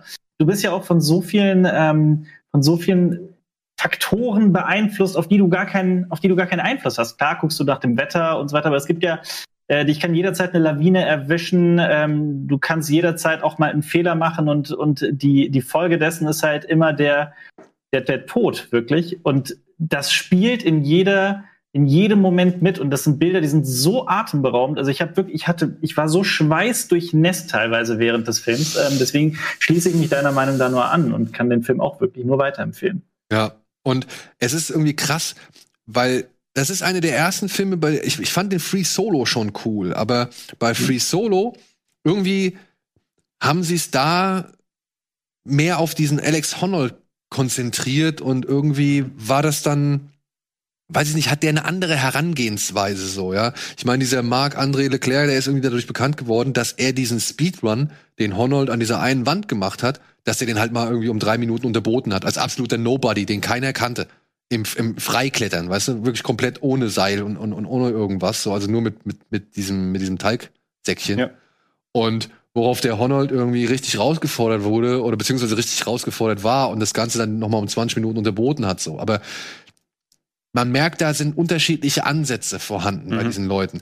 Und dieser Marc-André Leclerc, der gibt auch offen zu, dass er mal irgendwie sehr schwer in Drogen war. Also, dass er halt wirklich krass abgedriftet mhm. ist in das habe ich auch gelesen. In die Sucht. Und aber dadurch wird mir halt klar, warum der so süchtig ist nach diesem Bergaufsteigen, weil er sagt halt, du bist da in dem Moment, du bist da so mit dir, also in dir drin und halt mit allem irgendwie im Einklang. Und du bist so fokussiert und so konzentriert. Du musst es sein. Du musst es sein. Jeder andere Gedanke, der dich von irgendwas anderem ablenkt, oder der dich von was, von all dem, von diesem Berg ablenkt, ist dein, ja, Untergang. Ist dein Untergang so, ja.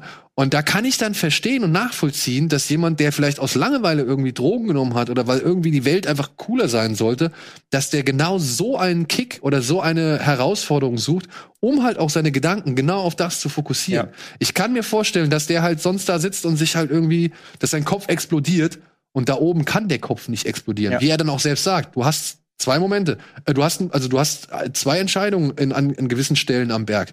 Du kannst in Panik verwallen und dann wird's alles scheiße oder du reißt dich halt zusammen und versuchst, die Situation zu bewältigen. Und das ist die Philosophie, die dieser Typ da an den Berg legt. Und dann aber auch mit einer, also wie derartig grazil der da hoch teilweise klettert. Das ist unglaublich. Das ist wirklich unglaublich. Als wäre es nichts. Als wäre es nicht, als würde mit was, für, ja, mit was für einer Souveränität. Der sieht wirklich beim, beim Klettern eines, weiß ich nicht, 5000 Meter hohen Berges sieht er aus wie ich, wenn ich mir die Zähne putze. Und das meine ich vollkommen ernst. Es ist, es ist unvorstellbar. Und das ist auch äh, seine Freundin, Brett Harrington heißt sie, glaube ich. Das habe ich mir dann auch ähm, im Internet sagen lassen. Ist scheinbar auch in der Kletterszene wohl ein ganz großer Name mittlerweile mit vielen Sponsorings und so. Ähm, und das ist also das ist, dieser Film erzählt auch viel mehr. Also es ist mehr als nur dieses beeindruckende Extremsport-Ding, von wegen schau dir diesen Typen an, sondern wir erfahren halt auch wirklich sehr, sehr viel über die Persönlichkeit äh, Marc-André Leclerc, die halt ganz anders ist als dieser Alec Honnold aus Free Solo. Und ähm, Honnold kommt ja auch sogar vor in Ja. der Alpinist und sagt, Ja. spricht auch genau über die Unterschiede zwischen den beiden Persönlichkeiten und äh, dass aber trotzdem da ein gewisser Respekt zwischen beiden da ist. Ich fand das äh, total interessant. Und es ist halt dieser Einblick in eine Welt, mit der ich zum Beispiel überhaupt nichts zu tun habe, äh, die mich aber dann gerade, also die mir immer wieder zeigt, wie interessant das gerade ist. Und es ist ja auch, wir leben ja auch noch in der Zeit, in der Klettern ein totaler Trendsport ist, vom Bouldern Ja. übers Freeclimbing und was weiß ich nicht alles. Und deswegen glaube ich, dass dieser Film wirklich eine, eine, eine große Zielgruppe hat. Und ich glaube, viele interessieren sich dafür. Ja, und ja, und dann geht er halt auch wirklich hart zu Herzen. Muss man halt dann Ja. einfach auch nochmal sagen. Also er geht wirklich hart zu Herzen. Ein bisschen mehr als, als Free Solo, wo ich irgendwie, ja, weiß ich nicht, wo ich das zwar, wo, wo, wo ich diese Beziehung zwischen den beiden schon irgendwie wichtig fand, aber das wurde nicht irgendwie nochmal so, das ist eine andere Beziehung, die hier einfach geschildert wird. Und dann macht es einfach noch mehr, also dann, dann irgendwie, weiß ich nicht, also Alpinist hat mich noch ein bisschen mehr begeistert als Free Solo und den fand ich schon gut. So. Mhm. Also und deswegen und, und allein wegen der Bilder sollte man sollte man diesen Film im Kino gesehen haben. Und Reinhold Messner Englisch sprechen zu hören. Das ist auch eine ja, wahre Freude. Das ist auch wirklich gut, ja. Aber Ist das so Lothar Matthäus-Style, oder? ja, Ach nein, also um Himmels Willen, der kann schon Englisch. Der hat dann nur diesen sehr, sehr, sehr schweren äh, Akzent. Akzent, und, äh, ja. Ist aber, ja, aber total, aber also was er sagt, ist wirklich äh, wahnsinnig beeindruckend und total interessant. Und ähm, das ist nämlich auch so eine Sache. Dieser Film, ähm, er vergöttert diesen Marc-André Leclerc nicht und und ähm, er verherrlicht das nicht, sondern geht auch teilweise kritisch mit diesem gesamten Sport auch um. Ähm, und auch das fand ich so interessant, dass das versucht wurde, aus verschiedenen Perspektiven äh, abzubilden. ja. Ja, ich konnte halt wieder leider nicht sehen, wie man merkt, äh, aber ich bin wirklich mega heiß drauf. Ähm, ich hatte mich halt nur ein bisschen eingelesen, auch über den ähm, äh, André Leclerc, weil ich den auch nicht kannte, so vom, vom ja, ich bin genau wie du, ich kenne mich damit nicht aus, ich finde es nur faszinierend. Ähm, Mhm. Aber hatte ich auch gelesen, eben, dass er auch zum Beispiel, weil du gerade eben meintest, als Nobody kam er so rein. Ähm, der ist ja schon ewig lang geklettert, nur der war halt wohl ja auch, äh, weiß ich, wie das, ob das im Fernab vom Radar. Genau, aber nee, vor allem auch, er war nie so auf, ich weiß nicht, ob das in der Doku, der Doku rauskommt, er war nie so auf Selbstinszenierung aus. Er hatte irgendwie nie Instagram, Ja. hat dann hat sich nie irgendwie selbst inszeniert groß und das hat ja hier der von Fisolo ja schon auch gemacht, ne? Der war ja schon auch sehr selbstverliebt so ein bisschen.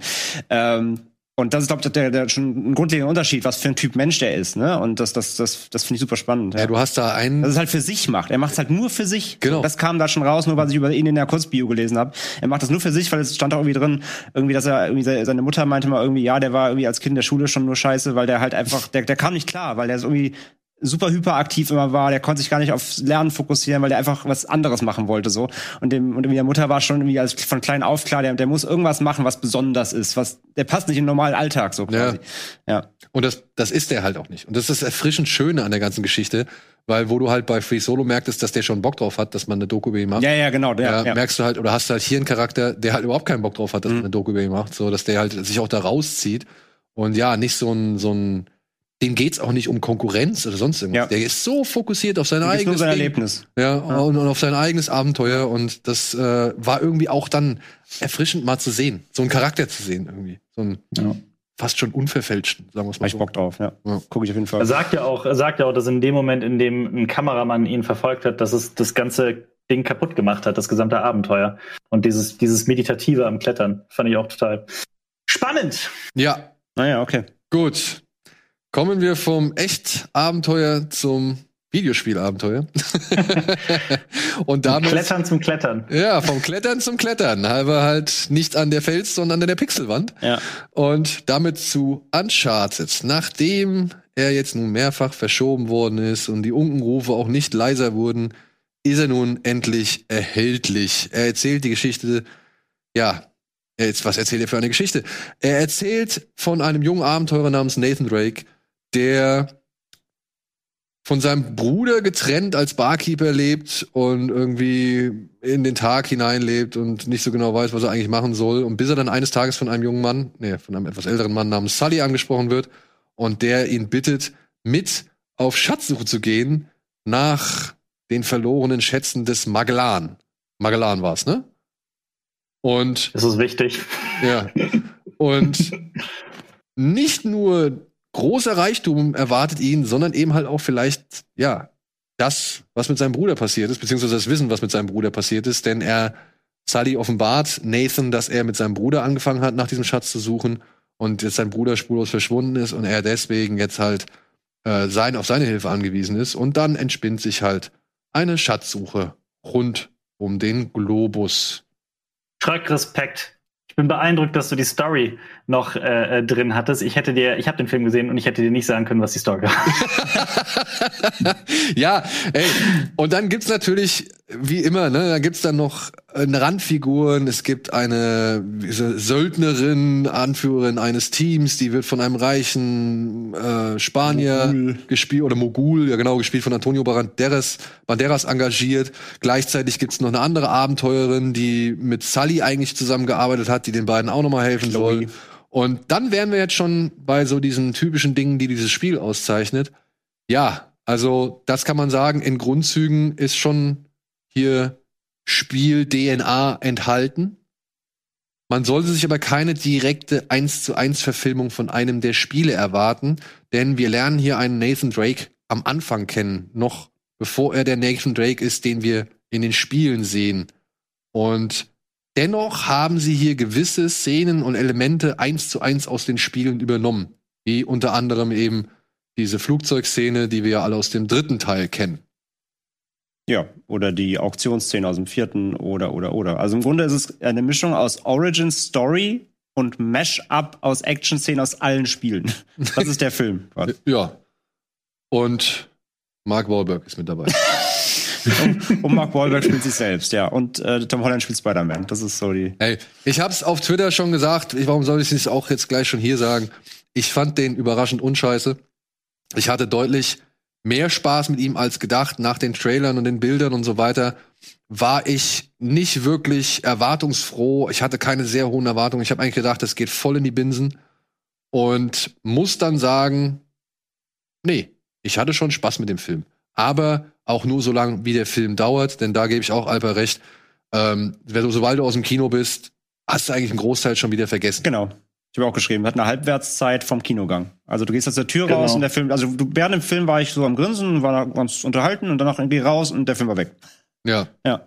ja, der macht auch wirklich nichts Überraschendes. Nee. Ähm, Oh, gar außer- nichts darin. Außer du? Eine Sache vielleicht. eine Sache würde ich sagen in Bezug auf, wie heißt die äh, Söldner-Anführerin? ist es Chloe? Ach War das? ja. Nee, Chloe Fraser ist die, ist die Partnerin. Ist die andere. Wie Ja. hieß Ja. die Söldner-Anführerin? ja, sie Ja. fängt auch schon wieder an. Ja. Hm, Ähm, ja. also, ich fand eine Überraschung mit ihr war auf jeden Fall enthalten. So, die habe ich nicht kommen sehen. Da dachte ich, ah, okay, cool. Äh, das fand ich mal ganz angenehm. Aber der Rest, hast du recht. Aber der Rest ist Fahrplan. generischer, formularischer Action-Blockbuster. Ähm, ihr habt es schon angedeutet, Tom Holland spielt sich selbst, Mark Wahlberg spielt sich selbst. Ähm, von daher, ich bin, ich bin aber bei dir, wenn's, wenn's, wenn man sagt, unscheiße. Ich glaube, das trifft schon ganz gut. Ja, ich muss halt sagen, die beste Chemie an Figuren und ich finde halt, das ist halt so ein Ding. Figurenchemie ist in Uncharted halt schon wichtig. Ähm, weil gerade halt auch natürlich in den Spielen Nate und, und Sully haben halt eine super enge Verbindung. Die kommt halt im Film leider nicht raus. Was Ja. halt einerseits daran liegt, dass es eben eine Story ist, wo die beiden sich jetzt erst kennenlernen. Und ich habe dann irgendwann im Laufe des Films, als ich mir anfangen mal so ein bisschen, so ein bisschen schwer war reinzukommen, habe ich mir versucht vorzustellen, wie es ist, wenn aus den Figuren, die wir halt im Film kennenlernen, wenn aus denen mal das heranreift, was man aus den Spielen kennt. Und das funktioniert dann so irgendwie auf einer gewissen Art und Weise. Ich glaube, das kann, also das, das kann ich mir vorstellen, das geht. Als Vorstufe genau. ist es in Man, Ordnung. kann, man, man muss überlegen, so das ist da, das ist die Vorentwicklung, das führt dann dahin. Das geht. Aber die Chemie im Film, Holland und äh, Wahlberg haben haben unfassbar schlechte Chemie, also wirklich schlechte. ich glaube, ich finde das beste, die beste Paarung war Holland und die, ich habe leider den Namen vergessen, also Chloe, die Darstellerin von Chloe und und also Nate und Chloe, finde ich, die machen on-screen, ähm, haben die beste Chemie. Die beiden funktionieren, finde ich, super zusammen. Und ähm, Ansonsten, wie gesagt, muss man sich, glaube ich, wirklich darauf einigen, äh, dass, dass diese Figuren natürlich nicht das abbilden, was man eben aus den Spielen kennt. Weil, wenn man halt den Nathan Drake aus den Spielen kennt, ähm, der ist halt, der ist jetzt, der ist also jetzt zwar auch ein sympathischer Typ, aber er ist auch trotzdem so ein, er ist halt ein rougher Dieb irgendwie. Er ist tollpatschig. Äh, Nathan Drake ist ein Tollpatsch so, der ist auch ein bisschen clumsy. aber Holland spielt halt wieder so sehr Sp äh, Peter Parker, der halt immer eher ist, er rempelt wen an, oh Entschuldigung, ah, es tut mir echt voll leid. Nein, nein, nein, nein, Ja, nein, genau, nein, nein, ne? nein. Er ist, er ist zu sehr, er ist so zu, zu zurückhaltend schon für Nate Drake, aber es kann ja noch werden so. Und deswegen war ich dann so ein bisschen versöhnlicher mit der Figur. Ähm, aber es ist schon eine andere Tonalität von, von das, was man aus den Spielen direkt kennt. Und aber wie gesagt, ich bin bei Ansche äh, Anscheiße. das ist auch ein guter Film, ein guter Filmtitel, Alternativtitel. Anscheiße. Anscheiße. Äh, er ist unscheiße. Und ich hatte auch halt wirklich, äh, wirklich mehr Spaß als gedacht, weil ich halt trotzdem finde, dass Ruben Fleischer dann dass letztendlich nach den ganzen Debakeln, die man vorher schon mitbekommen hat, letztendlich ein ein gutes Paket geschnürt hat. Ähm, er war mir ein bisschen zu viel City und zu wenig Abenteuer. Also man sollte, glaube ich, schon auch wissen, ich würde ihn jetzt in erster Linie nicht als Abenteuerfilm bezeichnen, sondern wirklich als Actionfilm, weil das Abenteuer hält sich halt doch schwer in Grenzen. Es ist halt, jetzt ist es eben kein, kein National Treasure so. Also National, National Treasure mit, mit Nicolas Cage ist mehr, mehr Rätselraten, mehr Abenteurern, finde ich, als jetzt zum Beispiel hier. Hier ist schon viel ähm, wirklich pompöse, einfach Action. Ähm, aber wenn es dann mal zu Rätselraten und so ein bisschen Forschung kommt, ist es auch trotzdem cool umgesetzt, fand ich. Alles ein bisschen einfach. Ja, Ähm, aber, Aber es gibt da auch wieder so schöne, es hat einen schönen Fluss. aber so. jetzt, jetzt mal ehrlich, ne? Ja. Die Spiele wurden immer dafür äh, kritisiert, dass es halt auch an die Hand nehmen und durchführen ist, so, ne? Ja, ist Also- aber völlig fein. Ist halt Schlauchspiele so. ja, genau. Und, das und ist halt ein Schlauchfilm. Genau, und in den Spielen, da muss man auch nicht vergessen, ne, also in den Spielen, die, die Spiele sind ja auch, ähm, sag ich mal, deutlich gewalttätiger als der Film. So. Ja. Der Film ist halt eine klare FSK 12, das passt auch, da passiert nicht groß was Gewalttätiges. In den Spielen niedest du halt irgendwie 300 Leute pro 10 Minuten um, so irgendwie. Ne? Das, das passiert halt hier jetzt auch so nicht. Ähm, Bisschen mehr Härte hätte dem gut getan. ja, das stimmt, so eine 16 hätte auch nicht sein dürfen. Ich fand ihn auch so ein bisschen lasch, äh, aber er ist halt so Familienabenteuer-Action. Ähm, Von daher, das, das ist okay. Aber ja, es war es ein bisschen, wie gesagt, ein bisschen wenig ähm, vom reinen Abenteurern, aber das ist, glaube ich, halt auch eben dem Aufbau geschuldet. Du musst halt einem ähm, auch einem Publikum, das die Spiele vielleicht eben nicht kennt, das ist ein großer Blockbuster, musst du halt die Welt kurz erklären, die, die, die Charaktere erklären. Und darauf braucht er seine Zeit. Der Film dauert halt knapp zwei Stunden, die braucht er dann auch. Ähm, und ja, vom, vom, von der Mischung her hat für mich ein bisschen mehr Abenteuer, ein bisschen mehr Forschen sein können. So, das fällt ein bisschen hinten runter am Ende.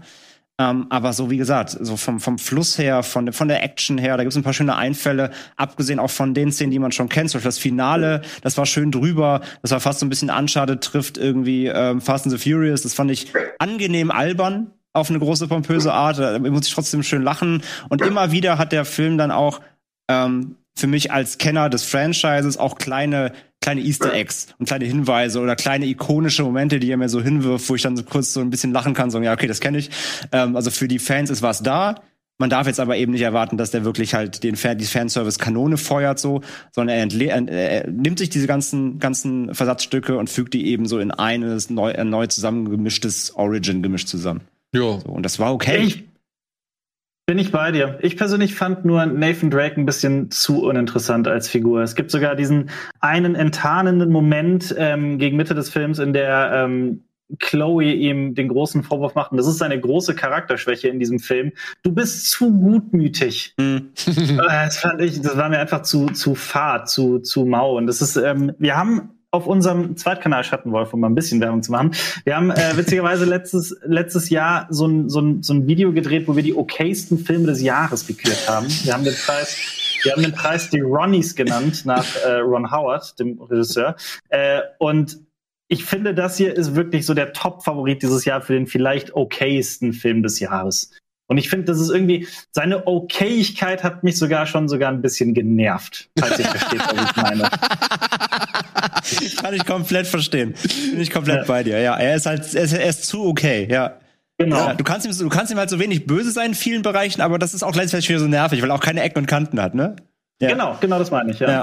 Aber, meine lieben Freunde, wir haben schon einige Videospielverfilmungen gehabt und erlebt und gesehen müssen, wo wir halt schon auch von vornherein die Segel gestrichen haben, wo wir gesagt haben, ey Leute, ich, ich, also warum gucke ich mir das eigentlich an? Ja. Nicht in der Absicht, hier einen Monster Hunter Film zu sehen, sondern halt zu gucken, was Paul W. S. Anderson wieder aus der ganzen Geschichte rausbumst, so, ja.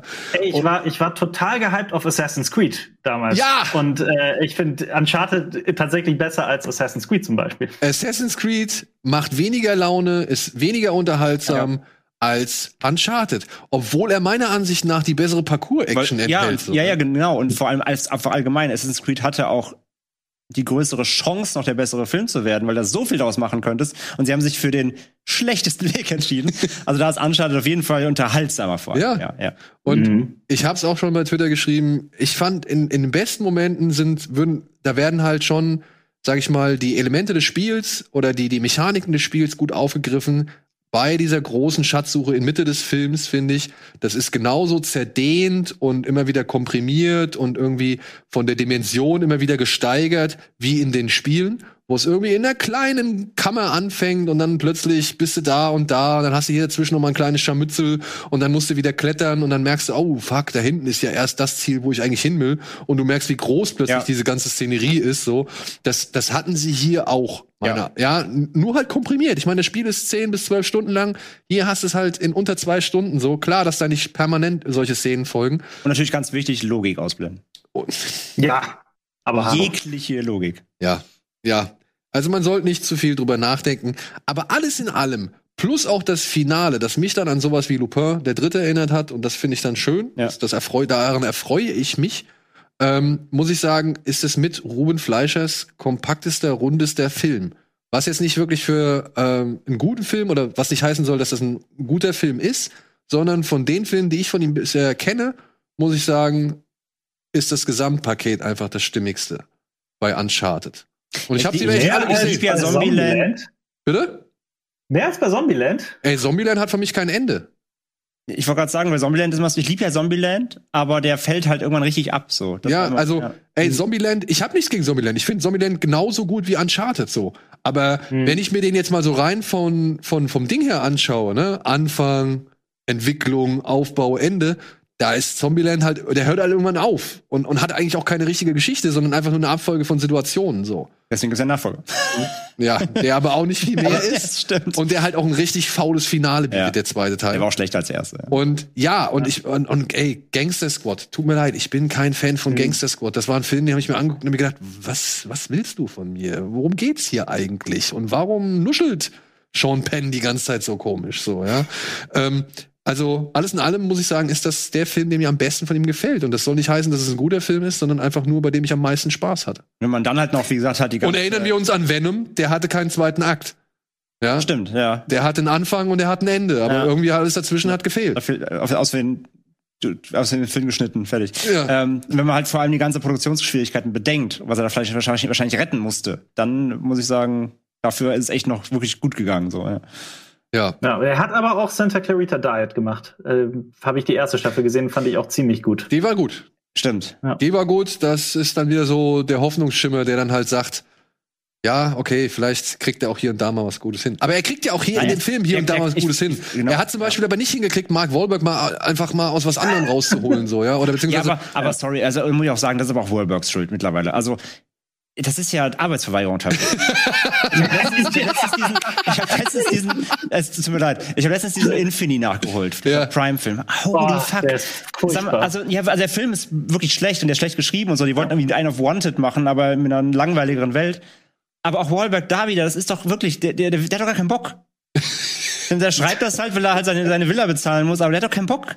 Das sieht man dem halt Ja. an mittlerweile, finde ich. Der, der, der, der wirkt so lustlos in diesen Filmen. Und hier halt auch. Der hat nicht mal, ich habe auch ein bisschen das Gefühl, weil es war ja am Anfang mal angedacht, er sollte ja eigentlich mal Nate spielen.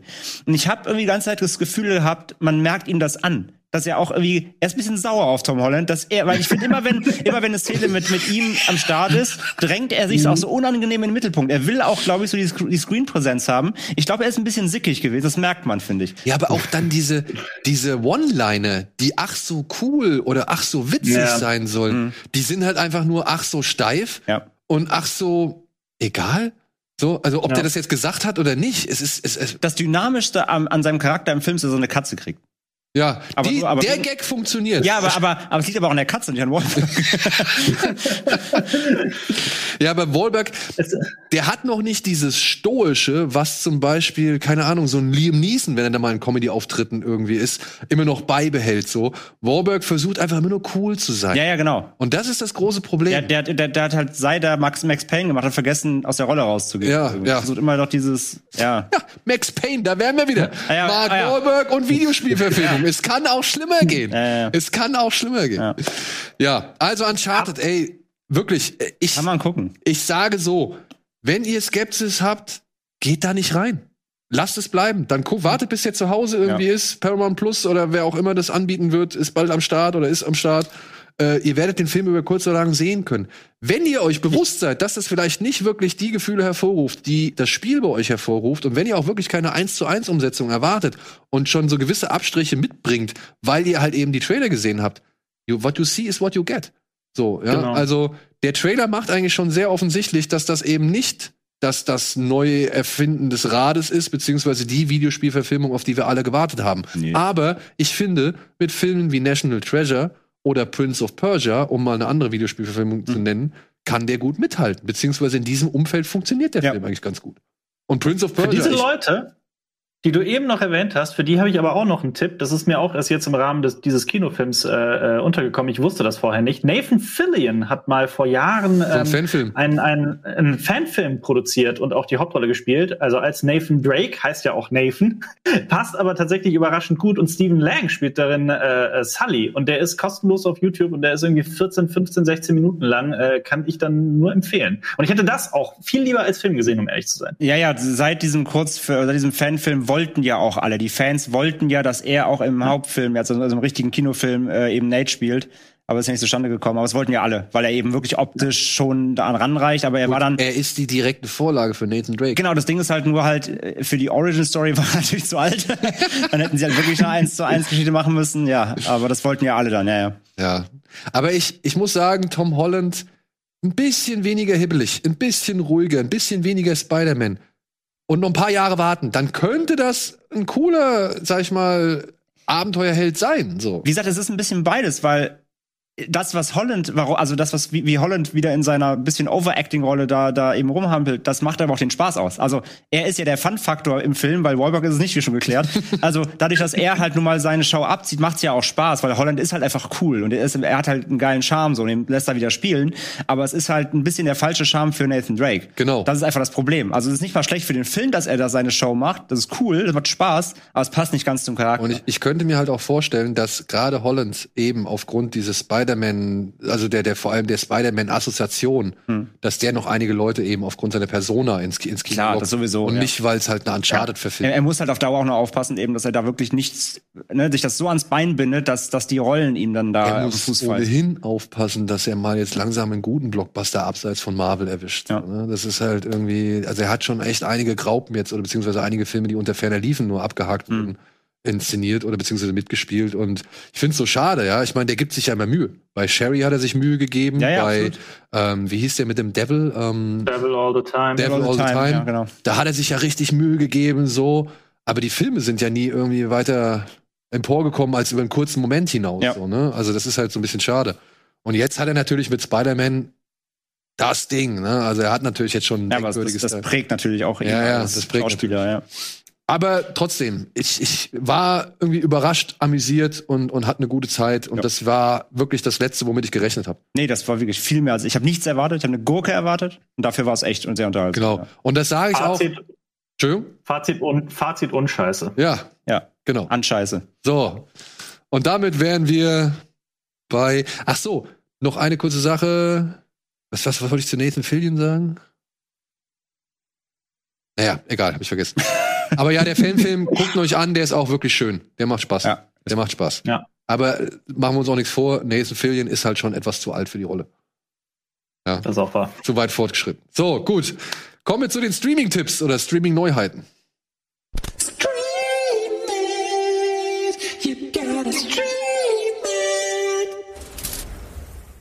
So, da ist noch ganz überraschend was reingekommen, was nicht im Supercut gelandet ist, denn am Wochenende, am 20. startet auf Amazon ein Film namens Queen Pins. Den habe ich mir gestern noch angeguckt. Und ja, ich nehme mal mit hier rein. Er ist in Ordnung. Er hat ein paar bekannte Leute. Kristen Bell, äh, Paul Thomas Hauser, den man aus I, Tonya zum Beispiel kennt, oder aus ähm, Jerry, nee, wie hieß er? Richard Jewell. Richard Vince Vaughn? und, und Vince Vaughn ist mit am Start. Wieso sieht er so alt aus auf dem Plakat? naja, weil der halt auch alt ist inzwischen. Deswegen es ist eine lange Zeit her. Stimmt. Müssen wir uns halt mal vor Augen halten. Guck dir John Favreau an. Die sind halt alle alt. Ist ja grausam. Und guck dir uns an. Oder ich bin auch alt. Ja. Äh, Queen Pins, da geht's darum, zwei Freundinnen leben beide in so einem Vorort, sind beide irgendwie privat, jeweils ein bisschen gebeutelt. Die eine hat ein Kind verloren, die andere wurde Opfer eines Identitä Identitätsklaus. Und die beiden sind aber richtige Sparfüchse, denn sie sind Couponjäger. Ja, und gehen halt wirklich immer mit so einem richtigen Batzen Coupons in den Supermarkt und schaffen es dann, den 130 Dollar Einkauf auf 16 runter zu couponieren. Ja, und die kommen eines Tages äh, kommt sie, kommt äh, Kirsten Bell in den Genuss einer, einer Wheaties-Packung oder irgendeine Cornflakes-Packung, was weiß ich. Und die findet sie voll scheiße. Die schmecken halt echt kacke, weshalb sie einen Beschwerdebrief an die Firma schreibt und dafür einen Coupon bekommt für eine Gratispackung. Und da denkt sie sich, hm, okay, probieren wir es doch mal bei anderen Firmen aus und schreibt halt diversen Briefen irgendwelche Beschwerdebriefe, äh, diversen Firmen irgendwelche Beschwerdebriefe und wo du halt noch denkst, okay, jetzt geht's in Richtung Vollidiot mit, äh, hier mit Oliver Pocher. Mhm. Nein, äh, da geht's dann weiter, weil sie kriegt dann plötzlich für alles Freikupons und stellt aber auch fest, dass diese Freikupons alle bei, oder beziehungsweise diese Briefe, die sie adressieren muss, alle an dieselbe Adresse gehen. Also finden sie eine Firma raus, in der diese Coupons landen, wenn sie nicht mehr gebraucht werden und eigentlich vernichtet werden sollen. Diese Firma ist in Mexiko, sie gehen einen Deal ein mit den, äh, mit zwei Mitarbeitern aus dieser Firma und ziehen halt über den Verkauf von freien Coupons ein Riesenbusiness. Und jetzt wird halt geschildert, was halt dann passiert und wie es wie es weitergeht und so weiter und so fort. Und das ist natürlich alles so ein bisschen lustig, bisschen satirisch, soll so ein bisschen diesen Couponmarkt irgendwie einmal skizzieren und aufgreifen und ist dann gleichzeitig aber auch halt so eine, ja, Desperate Housewives äh, äh, machen das große Ding oder ziehen das große Ding durch, weiß nicht, Bad Moms, Widows, äh, Weeds. Ja, genau, Weeds. Also du kannst irgendwie alles so mit da reinschmeißen und dann hast du ein ungefähres Bild von dem Film. Der ansonsten aber halt relativ harmlos und ja, auch nur so semi-interessant dahin plätschert. Also das hätte man alles ein bisschen schärfer, das hätte man alles, ein, also dem Film fehlt meiner Ansicht nach ein wenig schärfer, ein bisschen Würze, ein mhm. bisschen härter auch, ja, weil tatsächlich kommt man da halt auch äh, so, kommen sie da ziemlich viele Leute ziemlich glimpflich aus der Sache raus, wo ich mir gedacht habe, hm, was hinterlässt das für eine Botschaft? Ja, okay, der, der Kapitalismus in Amerika hat seine Schattenseiten und das System ist durchaus angreifbar und fragwürdig, aber es ist auch nur allzu verständlich, wenn du halt nach diversen Sachen und anderen Betrügereien und was weiß ich und, und Investitionen halt darauf angewiesen bist, jeden Pfennig halt zweimal umzudrehen. Mhm. Oder jeden Cent oder jeden Dollar. Ne? Also das ist halt so, ich verstehe die Gesellschafts-, die Gesellschaftskritik, ich verstehe irgendwie auch den Humor, der darin erzeugt werden soll, aber es hat bei mir nicht so wirklich gezündet. Okay. Beziehungsweise es ist alles relativ lasch, harmlos und, und angenehm. Einfach der Film plätschert angenehm dahin, aber mehr brauchst du dann noch nicht. Aber vielleicht, wenn man Fan ist von den Leuten. Und ich muss sagen, Herr Hauser und Herr Warren haben dann doch schon den einen oder anderen Gutes Moment, wo ich ja. auch mal gut lachen muss. Besonders was die Darmaktivität von Herrn Hauser angeht. So.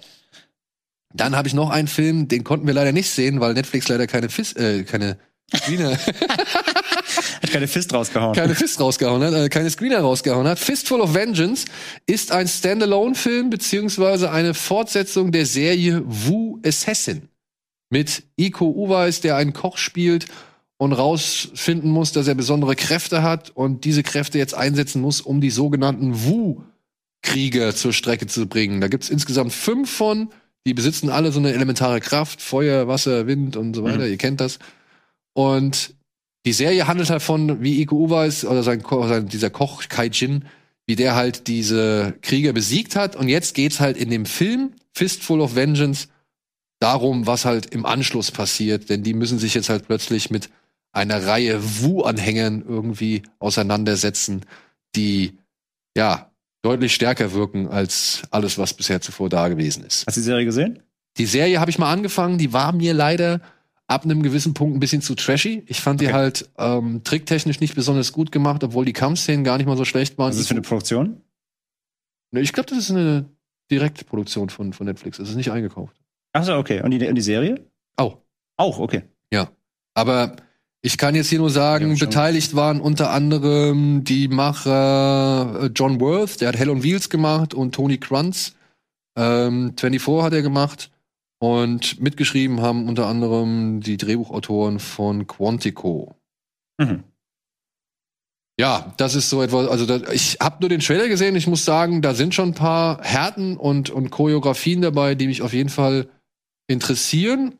Und ich muss auch sagen, Iko Uweis gucke ich mir halt gerne an. Ja, Wenn sowieso. der hier und da schon auch mal wieder in B-Film, Filme abdriftet, die er eigentlich nicht machen müsste, meiner Ansicht nach. Aber hey, whatever floats halt your boat. wieder, ne? das Ding ist halt wieder bei IQ Uweis, sie muss halt auch machen lassen, ne? Also, Ja, ja, genau, den musst wenn ich machen. da wieder an so Filme denke wie Snake Eyes, äh, J.I. Joe, ähm, wenn du den halt, wenn, wenn du ihn kämpfen lässt und machst zehn Jump Cuts die Sekunde, dann denke ich mir, dann brauchst du auch nicht IQ Uweis, so, ne? Also, den muss natürlich auch zeigen lassen, was er kann. Aber dann habe ich da auch Bock drauf. Ja. Und Guck ich meine, ey, es ist ein Standalone-Film. Die Macher haben gesagt, oder ein Schauspieler aus, der, aus dem Film meinte, dass man die Serie nicht kennen muss, um Okay. den Film sich anzuschauen. Und demnach, ey, ich habe jetzt den Inhalt dieser Serie, habe ich mir jetzt gut durchgelesen, ich weiß, worum es geht. Ja. Äh, ich, es, es war mir auch nicht so wichtig, selbst zu erfahren, was da passiert. Demnach gucke ich mir lieber diesen zwei Stunden No-brainer, oder, ja, oder, oder mal. ein, 1,40 an, um, um ein bisschen Spaß zu haben. Also ich hoffe, da sind ein paar gute Kampfszenen dabei. Und Netflix ist ja auch nicht gerade zimperlich, was wir gleich noch anhand eines anderen Films feststellen werden. Aber vorher noch kurz ein Hinweis: True History of the Kelly Gang von Justin Kursel, der Mann, der Oh ja. Assassin's Creed nicht so ganz gut hingekriegt hat, aber dafür eine schöne Macbeth-Verfilmung hingeliefert hat. Äh, der hat hier sich so ein bisschen von seinem Assassin's Creed-Trauma erholt und ja, erzählt halt seine Variation oder seine Version der Ned Kelly Gangsterballade. Ned Kelly war ein australischer Outlaw, der sich gegen die Obrigkeit zur Wehr gesetzt hat und der vor allem dadurch Berühmtheit erhalten hat, dass er unter anderem mit so einer Art Rüstung durch die Gegend gezogen und seine Feinde abgeknallt hat. Ja, und hier wird das Ganze mit dem jungen Mann aus 1917, George McKay, in Szene gesetzt, der sich wirklich körperlich Der war richtig gut in dem Film. ja, Fand ich super. sehr in diese Rolle schmeißt. Begleitet wird er von Russell Crowe oder wer ist es noch? Ähm, Charlie Hannem. äh, hier, ähm, dann, äh, ne, wie heißt der? Charlie Hannem Nicholas Holt. und Nicholas Hoult, Hoult. der hier einen schönen Arsch spielt. Ja. Hast du den gesehen, Alper? Ich find's ganz witzig. Ich habe die ganze Zeit gedacht, von, äh, ich kenne den Film nicht, ich habe ihn gesehen. Ich glaube, das war im Rahmen eines Filmfestivals. Ich bin mir nicht mehr sicher, aber das war, ich weiß, ich kann mich auch noch sehr, sehr gut an die Schlussszene erinnern, die ich jetzt natürlich nicht spoilern werde, aber Rüstung ist, glaube ich, das richtige Stichwort. Ich weiß noch, dass ich den ziemlich cool fand und sehr gritty, düster und äh, mitreißend. Ich kann mich aber nicht mehr so ganz erinnern, um ehrlich zu sein. Gib, gib, gib, mir, gib mir genauso. Also er lief auf dem Fantasy Filmfest damals. Äh, auf Ah, jeden Fall in. Deutschland. Und äh, geht mir aber genauso. Ich weiß noch, dass er, dass er irgendwie gut war und dass ich ihn, genau wie du sagst, so gritty und düster und hart fand und irgendwie so richtig schön, richtig schön geerdet. Aber ich Mhm. weiß nicht mehr viel drüber. also er ist nicht viel hängen geblieben, aber er war nicht schlecht auf jeden Fall. Das weiß ich noch. Ja. Muss man noch mal gucken, glaube ich. Ja, aber das kann ja immer passieren, ne? Dass Ja, ja. du halt nicht mehr alles behältst, aber auf jeden Fall einen guten Eindruck. Aber ich habe ihn, genau, ich habe ihn noch gut im Hinterkopf auf jeden Fall, ja. Ja. Ja. Ich glaube, das ist so ein Fall von, wenn man auf dem Filmfestival irgendwie so drei, vier, fünf Filme hintereinander guckt und der Ja. so mittendrin ist, ähm, da vergisst man gerne mal irgendwie die eine Hälfte des Films. ja. Aber er hat auch für die, also die für Justin Cosell typische Bildsprache, Ja. hatte dann auch wieder ähm, äh, enthalten und das ist dann auch wieder schon mal sehenswert. Wie gesagt, ist jetzt bei Prime erhältlich und kann man mal ein Auge machen. Kann man mal ein Auge riskieren. Ne?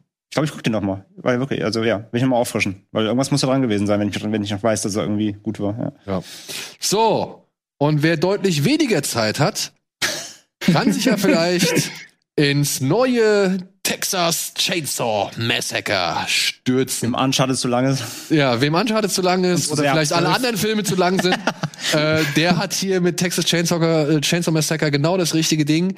Das ist der Film, weswegen wir heute ein bisschen später dran sind. Also das ist der Film, der ein so krasses Embargo hatte, weswegen wir erst am 18. on air gehen oder beziehungsweise hochladen. Es Ich verstehe es auch nicht. Ich verstehe es ehrlich gesagt nicht, was, warum das Embargo so krass ist. Aber ja, worum geht's, Alper? Hast du das noch in Erinnerung? Ja, klar. 50 Jahre nach den Ereignissen in Texas. Es geht diesmal, es ist quasi Texas Chainsaw Massacre in der Moderne. Es geht um äh, vier. Ich habe wirklich tatsächlich lange im Film gebraucht, um zu checken, in was für einer Verbindung diese vier Menschen zueinander standen. Ich dachte erst, das wäre so eine Patchwork-Familie oder sowas. Aber tatsächlich sind es vier Freunde, die äh, Harlow heißt die Stadt, ne? Diese Ja. Geisterstadt, kann man sagen, äh, ähm, quasi aufgekauft haben und daraus so eine Art Retreat-Stadt machen wollen für alle ihre äh, Freunde aus Austin. Die zahlen da anscheinend eine Menge Geld dafür, um da ein bisschen friedlicher zu leben. Da gibt es allerdings noch eine Dame, die ähm, ein Waisenhaus geführt hat und sei, sich seit über 50 Jahren um einen gewissen Ledermenschen kümmert. Und ja, könnte sein, es könnte, es könnte sich um denselben Menschen handeln. Aber der Film heißt Texas Chainsaw Massacre, von daher kann man sich ja denken, Spoiler, in welche ja. Richtung das geht. Ja, Für mich war übrigens genau das auch das Problem des Films, den ich eigentlich mochte, der aber eben diesen Stempel trägt namens Texas Chainsaw Massacre. Wisst ihr, was ich meine? ja, ja. Das Thema hatten oder haben wir demnächst auch in unserem Podcast, André, Tino und ich. Wir haben zum einen über Jacobs Ladder, das Remake gesprochen, oder wir sprechen über das äh, Jacobs Ladder Remake. Und wir haben über Leatherface gesprochen oder halt eben über Texas Chainsaw Massacre. Und ja, es sind halt erdrückende Titel, ne, die den Film dann halt immer noch ein Stück schlechter oder schwerer, also schwer verdaulicher machen, als es vielleicht ohne diesen Titel wäre. Ja, was ja hier Genau. vor allem wieder daran liegt, dass man, das ist ja schon bei Halloween jetzt so gewesen, jetzt mit, mit der neuen Trilogie, ähm, dass du halt bei solchen Horror Horrorreihen, die so viele Ableger, Reboots, Neustarts, Parallelzeitebenen haben, wie auch hier, ähm, irgendwann wird es schwierig, auch den Leuten zu verkaufen, wo sind wir jetzt hier eigentlich, ja? Ja, gut, Also- vor allem gerade bei ist, Texas Ja, ja, Chainsaw. eben. Genau. Und das ist jetzt hier wieder eben ein Film, der heißt einfach Texas Chainsaw Massacre und ignoriert quasi alle Filme außer den ersten, das Original von, von Hooper. Und das ist halt auch schon wieder, das muss den Leuten auch erstmal verkaufen. Und deswegen ist es halt wieder so schwierig, dass sie halt jetzt hier quasi im Grunde einen, ähnlich wie es ja auch jetzt Scream und Co. gemacht haben, einen Legacy-Film machen. Ähm, und das ist auch gleichzeitig direkt schon mein größter Kritikpunkt des Films, einen Legacy-Film machen, der keine Legacy hat. Zumindest nicht der Charakter, den sie zu Legacy machen wollen. Denn quasi der, der größte, einzige Anknüpfpunkt ist halt, dass hier die Überlebende des allerersten Texas Chainsaw Massacre äh, zurückkehrt, um sich quasi zu rächen, weil halt sie damals als einzige weggekommen ist und ihre ganzen Freunde getötet wurden. Und sie soll halt quasi jetzt hier die Neff Campbell, die, die Sidney Prescott sein oder die, die Laurie Strode. Aber das Problem ist halt einfach zwei Dinge. A, die Originalschauspielerin lebt leider nicht mehr. Das heißt, es ist jetzt eine andere Schauspielerin.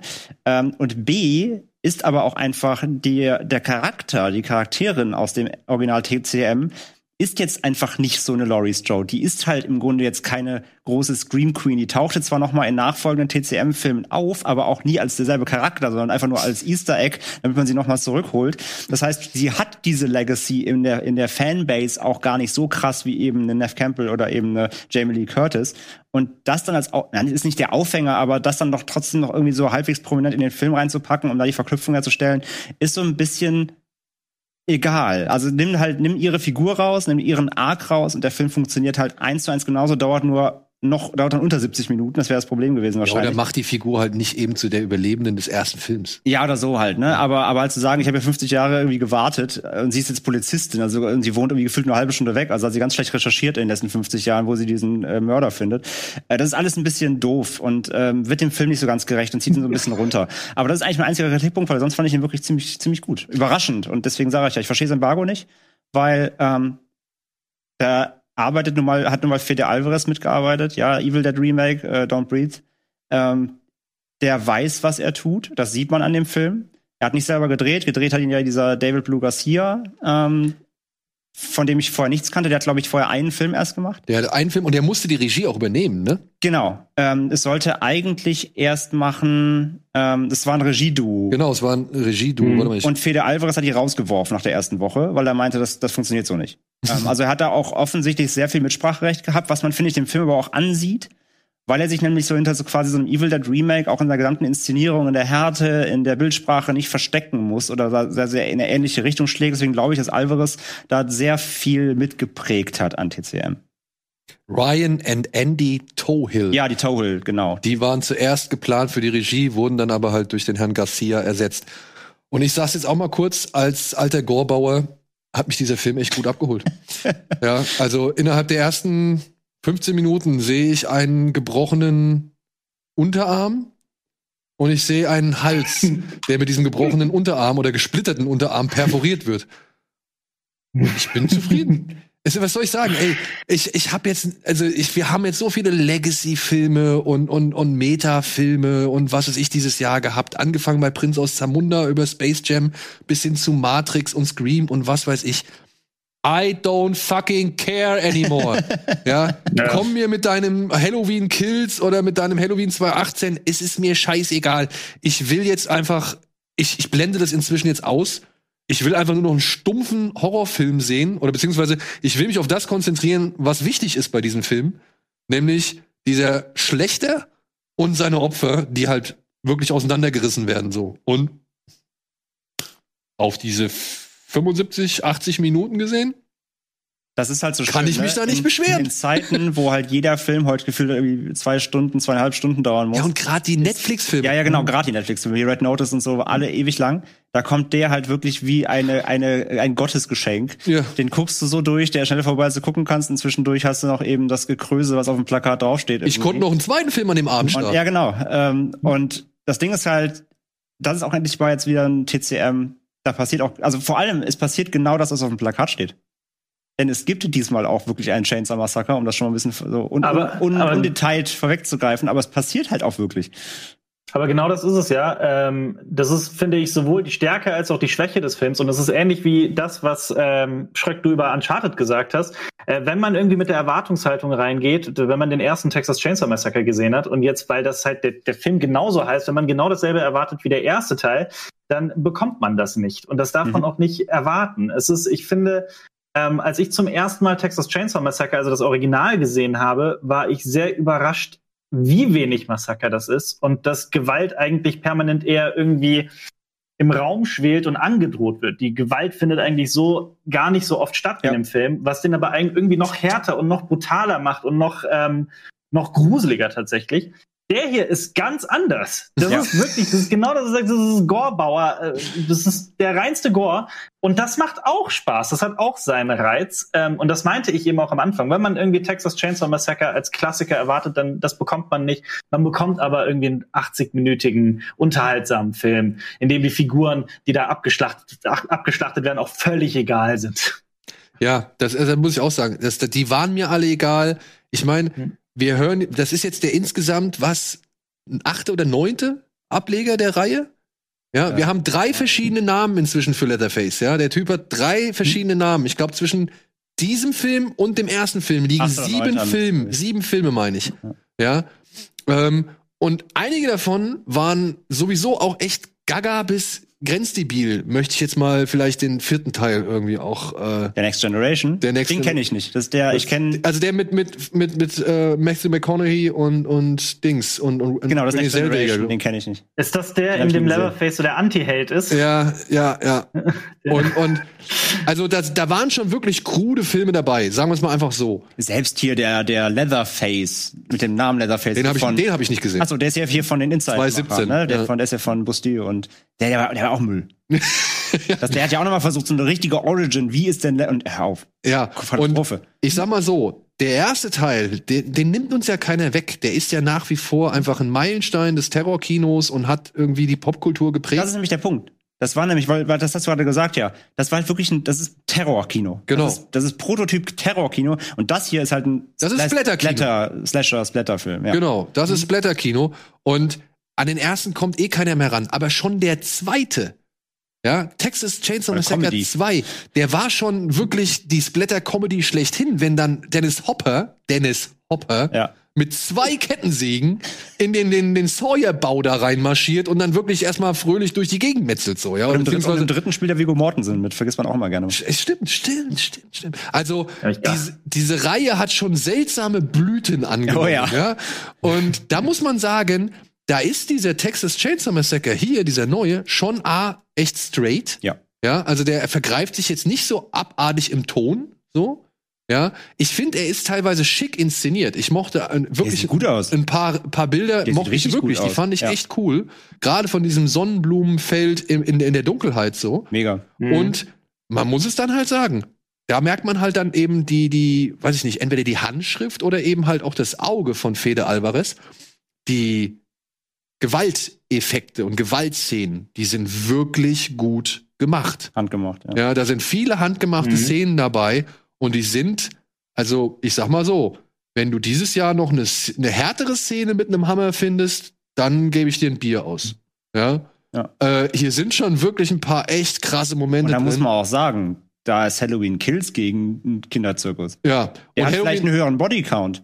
Aber wo alle mal gesagt haben, oh, Michael Myers, wie der jetzt hier ausrastet, ja, dann guckt man nur in TCM. genau, und das, das, das, das, ne, bei, bei Halloween Kills, ich fand die Szene am Anfang mit den Feuerwehrleuten, wo er sich diese Kreissäge geil. geschnappt, ja, die fand sie geil. Aber- aber die- aber die aber war die- halt so die total war- unpassend Genau. für Michael Myers. Michael Myers und, nach, und dafür, dass alle die so, so vorher hochgegist haben, war sie auch dann endlich ziemlich lasch. Genau, war sie halt auch ziemlich lasch. Die war und hier, das war's aber auch. hier hast du eine Figur, die macht endlich mal das, worauf du eigentlich die ganze Zeit wartest, Ja. nach anhand des Titels. Ja. So, ja. Und äh, das sieht dann halt auch dementsprechend gut aus. Ja, und das will ich auch nicht verhehlen oder irgendwie unter den Tisch fallen lassen. Mit einer Menge Dummheiten oder Doofheiten durchsetzen. Ja. Ja, das will ich gar nicht unter den Tisch fallen lassen. Es ist ein bisschen schade, weil viele Figuren oder einige Figuren hier sich an mancher Stelle eigentlich cleverer verhalten oder anders verhalten als so viele Figuren vor ihnen. Aber dann gibt es dann leider doch wieder genug Szenen, die halt einfach ein bisschen doof sind. Ja. Und der langlebigsten Kettensäge aller Zeiten, Ja. die nach fünf Jahrzehnten noch wunderbar funktioniert. Hattet ihr das das, ist immer so auch? ein Tank auf dem Rücken. Ne? Genau. Hattet ihr das auch? Dass, äh, äh, ich hatte das bei der Haupt, einer der beiden Hauptdarstellerinnen. Es hat mich wahnsinnig gemacht, woher ich dieses Gesicht kannte. Wisst ihr, was ich meine? Bei Elsie Fischer? Elsie Fischer? Genau. Ja, Ich hab's, ich hab, Eighth Grade. ich hab's erst so nach 40 Minuten habe ich's gecheckt. ja. Es ist natürlich ein krasser, ein krasser Wechsel von Ja. Eighth Grade zu, zu dem. Wenn man nicht vergessen darf, der ist ja auch schon seit zwei Jahren so abgedreht. Ne? Also ich glaube, die Spanne zwischen Eighth Grade und dem, die, die Dreharbeiten lagen, glaube ich, nicht so lange Okay, auseinander, wie es okay. uns jetzt wirkt. Aber sie wirkt ja aber auch- schon deutlich älter in dem. Ja, das stimmt. Ja, ja. ja. Und man muss es auch sagen, sie ist die einzige, die so ein bisschen Profil entwickeln darf. Ja. In diesem Film. Sie ist auch die einzige, die mir letztendlich nicht ganz egal war. genau, und die einzige, die halt vielleicht nicht ganz egal ist, weil sie auch noch vielleicht ein bisschen besser spielt als die anderen so. Ja, und halt auch irgendwie, die, die mir während des ganzen Films nicht einmal auf den Sack gegangen ist. Weil die anderen Charaktere machen schon, lassen mal wie einen Spruch los, der, der mich genervt hat oder die sich voll wie doof verhalten. Und ich muss auch sagen, allgemein finde ich ja diese ganze ähm, Struktur, die der Film mit den Charakteren aufbaut, ja super interessant, weil sie da halt extra so ein bisschen mit der mit dem Subgenre kokettieren. Ja, also sie kommen halt hin, wir hatten ja schon drüber gesprochen. Ich habe am Anfang direkt so, und ich hatte so ein, ähm, hast du das, hast du das, äh, den Wrong Turn gesehen, den letzten, diesen Foundation, Alpha? Nee, nee. Da, der beginnt halt so, dass halt Stadtkinder in, äh, in ein Dorf kommen, in die erste Bar gehen, sich benehmen wie die Axt im Wald und alle rumpöbeln und sich halt, ne, wir sind die Städter und die leckt mich mal alle hier. Und ich hatte schon gedacht, oh nein, das ist jetzt wieder so ein Film hier, weil von der Tankstelle und so, und da ist wieder dieser typische, typische Typ, den wir erstmal anpöbelt, das passiert ja auch. Aber was sie halt machen ist, sie drehen das so ein bisschen um, nämlich ähm, quasi die Rednecks, in Anführungszeichen, ähm, die reden halt plötzlich normal mit denen und stellen sich halt als gar nicht so doof raus, wie sie eigentlich, wie man wieder denken würde im Klischee. Und die Polizisten sind nicht die Arschlöcher, sondern sagen, ja, schöne Fahrt noch und lassen sie ja weiterfahren. Und wie sie ein bisschen die Charaktere so aus ihren Klischees hervorlocken, fand ich mega spannend. Nur sie bekommen halt alle nicht mehr als das. Also charakterisiert werden sie nicht, aber ich mochte es halt, dass sie so ein bisschen die, die typischen Subgenre-Klischees so ein bisschen aufbrechen und da so ein bisschen, ähm, bisschen vermenschlichen alles und nicht eben nur rein die, die, die Writing-Klischees rausholen. Und das meine ich, dass das spielt so ein bisschen einher mit den Figuren, die sich anders verhalten als so viele andere Figuren vor ihnen, Ja. die dem gleichen Typ entsprochen haben. Aber ja, trotzdem gibt's dann immer noch die. Tiefer geht's aber auch nicht. Ja, genau. Aber Alba, eine Frage habe ich, weil da haben André oder werden André und ich uns noch drüber unterhalten, weil wir waren so ein bisschen unsicher, was uns dieser Film letztendlich da auch vermittelt. Denn wir wissen nicht so ganz, mit wem er mehr abrechnet oder wen er mehr an den Pranger stellt. Diese Hipster, Influencer, Gentrifizierer aus der Großstadt oder vielleicht die Südstaatler, ja, beziehungsweise hatten wir das Gefühl, hier und da, ja, eine Rehabilitierung des, des Redneck-Klischees ist ja schön und gut, aber eine Rehabilitierung von Rassismus, beziehungsweise irgendwie von anderen negativen White Supremacist-Dingen muss ja auch nicht sein, so, ne? Also, obwohl hier einige Figuren, sag ich mal, nicht dem Klischee entsprechen, waren wir uns dann, dann trotzdem uneinig, ob es dann irgendwie nicht heißen soll, so von wegen, hey, die Rassisten sind vielleicht nicht so scheiße, wie ihr vielleicht immer denkt. Und zur Waffe kann man schon mal gerne greifen, wenn die Situation es erfordert und, und so weiter. Weißt also da waren so ein paar Tendenzen dabei, die, da war ich nicht ganz sicher, ob die nicht kritisch genug betrachtet werden, beziehungsweise ob die nicht so sehr in den Dreck gezogen Gerade diese Szenerie um das ganze Haus mit der Flagge und so, weißt du? Mit der, mit der, Ja, ja, ich weiß. Ich weiß absolut. Ich glaube, dass der, der Film schlägt in alle Richtungen, hatte ich das Gefühl. Also er kritisiert sowohl das eine wie auch das andere. Mhm. Ähm, nee, das ist mir nicht so negativ aufgefallen wie du, aber ich kann noch was anderes sagen. Ich habe im Vorfeld gehört, es gab Gerüchte, dass äh, Leatherface angeblich, ich sag's wirklich mal so, wie ich es auch teilweise gelesen habe, ähm, irgendwie an ein Handy kommt oder sowas und, und Instagram und TikTok und Twitter-Accounts von Leuten irgendwie durchsucht und dann auf Jagd auf die geht. Das war mit dieser Erwartungshaltung, also ich wusste, dass dieses Gerücht irgendwie im Internet verbreitet wird, bin ich auch in diesen Film gegangen und dachte mir, das könnte jetzt total bescheuert sein oder auch total witzig. Ähm, aber vielleicht war ich auch zu unkritisch, als ich den Film gesehen habe, weil, weil das, was du beschreibst, habe ich so gar nicht darin gesehen. Das muss man auch nicht sehen, aber es ist uns ein bisschen aufgefallen, weil halt, ich finde, der Film hat keine, also diese Themen, die er aufgreift, die sind ja ganz klar drin. Ne? Also ich meine, ich glaube, das, der erste, das erste Wort, was im Film fällt, ist Gentry-Fuckers. Ne? Also dass sie da versuchen, auch so ein bisschen ja. diese, äh, diese Generation gegeneinander aufzuspielen, ist ja da. Aber ich finde, der Film liefert halt auch überhaupt kein Statement, auf welcher Seite er jetzt steht. Das musst du nicht machen, das ist genau. okay. Genau. Aber es, es, es lässt mich nachher halt mit diesem Subtext rausgehen. Ich weiß nicht, was du mir jetzt, also was ist dein, was ist deine Haltung dazu? Die musst du nicht haben, aber ich finde es auch ein bisschen schwach, wenn du sie nicht einnimmst. Weil ich finde, im Film kannst du beides ein bisschen auslegen. Das fand ich ein bisschen schade. Zumal, weil, weil, diese, weil der, ich glaube, das mit dem, sorry ganz kurz, weil das mit dem, mit dem Handy, das kommt ja bestimmt aus dem Trailer, weil da war diese Szene drin, wo sie ihn, mhm. wo er in den Bus kommt, sie filmen ihn und sagen halt, wenn du jetzt irgendeinen Scheiß machst, dann wirst du gecancelt. Und ähm, da ging es ja. ja schon rum nach dem Motto, so, oh mein Gott, Leatherface ist jetzt quasi, er, er, er vernichtet die Cancel Culture. Also dem Film wurde ja im Vorfeld allein anhand des Trailers schon sehr viel Politik ausgelegt. Die musst du aber nicht sehen. Du kannst einfach nur einen Splatterfilm gucken, aber die Motive dafür sind ja da. Und es gibt nun mal auch Dialoge über Rassismus und so weiter. Und wenn sie drin sind, dann finde ich, sollte ein Film schon irgendwie es schaffen, mir am Ende klar zu machen, was war jetzt die Aussage. Und ich finde, die trifft der Film nicht. Der lässt die so im Raum stehen. Das fand ich ein bisschen schade. Ja, also ich verstehe ja auch, dass man hier mit den Klischees spielt und versucht, ein paar, paar Klischees zu brechen. So. Aber nichtsdestotrotz gibt's auch bei den Klischees ein paar Sachen, die halt dennoch falsch bleiben, ja, schon immer falsch ja. waren und niemals irgendwie. Und ich habe so ein bisschen das Gefühl, als ob der Film dann auch versucht, eine Rechtfertigung dafür oder eine Rehabilitierung dafür abzugeben.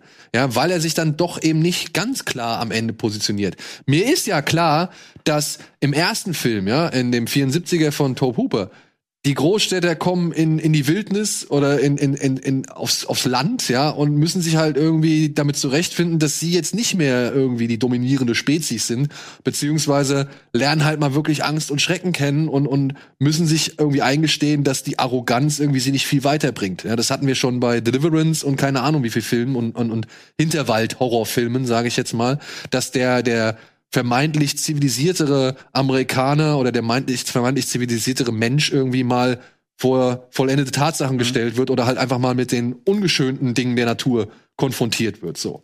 Und hier hätte ich das auch alles so akzeptiert, wenn es dann noch nicht diese ganzen anderen Randfiguren gibt, die dann halt irgendwie so mit da reinspielen und die dann auch nicht so richtig aufgelöst werden oder die halt nicht zu einer richtigen Konklusion irgendwie gebracht werden. Ja.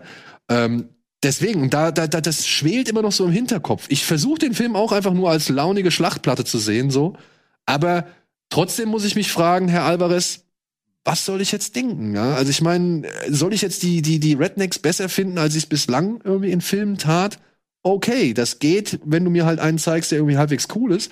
Aber nicht, wenn du mir dann auch gleichzeitig irgendwie sagen willst, dass es schon okay ist, dass die Südstaatenflagge da hängt oder dass der Afroamerikaner Boy genannt wird. So, ja. Mhm. Also das sind so Sachen, Weiß ich nicht. Nicht nur Boy, sondern auch das N-Wort. Ja. Ja, und das halt auch. Ja, gut, sie sagt, sie sagt ein anderes N-Wort als dieses eigentliche ja, ja. N-Wort, aber beide N-Wörter sind halt einfach nicht mehr angebracht. Und wie gesagt, ich meine, klar, es wird, sie kriegt ja auch die Quittung letztendlich, aber wie gesagt, in der Szene wird's nicht aufgelöst so richtig. Das und ich muss aber dennoch sagen, trotzdem kommen ja diese aufgeblasenen Großstädter so blöd und plump daher, dass ich schon irgendwo auf der Seite der Dame bin, weil noch nicht erwiesen ist, ob das nicht wirklich noch ihr Haus ist. So, weißt du? Also äh, genau, in, in, das, auf, auf, auf rein aufgrund dieser Tatsache und dieser, dieser wo, also es geht ja um das Haus und um, um, um, das Objekt gehend ja, genau. Also sie schmeißen, sie wollen sie aus dem Haus schmeißen, was offensichtlich ihr gehört. Das ist scheiße, aber wie sie dann reagiert, ist ja auch wieder scheiße. Deswegen, ne, da prallt halt Scheiß aufeinander. Genau, Scheiße und Scheiße prallen aufeinander und ich bin mir nicht ganz sicher, ob beides genug in, in, in sag ich mal, dem Spiegel vorgehalten wurde. Ja. Ja, sagen wir es mal so.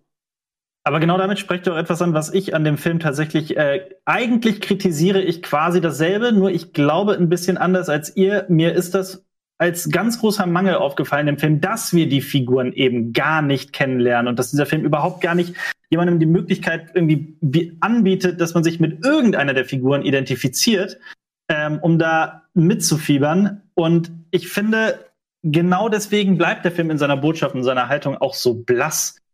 Das kann man ihm jetzt vorwerfen und ich glaube auch, das ist so der Hauptgrund, warum er eben dann am Ende nur 80 Minuten lang ist. Und es war für mich einer dieser ganz, ganz seltenen Fälle, wo ich sage, okay, vielleicht hätten im Film 10, 15 Minuten mehr, vor allem im ersten Akt am Anfang vielleicht sogar gut getan, wirklich. Ähm, aber ich verstehe durchaus, dass ihr kritisiert, dass dieser Film dann da gerade bei solchen Themen keine Haltung bezieht. Das, das verstehe ich schon. Und teilweise schließe ich mich dem auch an. Ja. Ja.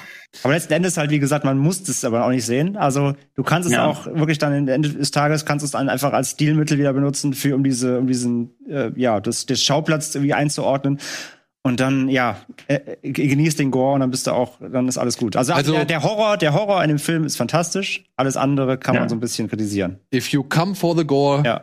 you stay for Und für gute Bilder, weil er sieht wirklich gut aus. Ja. Hat wirklich gute Bilder. Muss ich auch sagen, die Bilder sind gut. Und ich bin gespannt, was. Ich bin wirklich auf diesen anderen Film von Herrn Garcia gespannt, ähm, den ich Den mir, will ich auch erstmal gucken. den ich mir auf jeden Fall noch reinziehen Der soll werde, weil ich fand, das war schon alles sehr versiert und mit einer gewissen, also Härte in Szene gesetzt. Also- Tejano oder Tejano heißt Tejano, der. ja. Tejano aus dem Jahr 2018. Ja.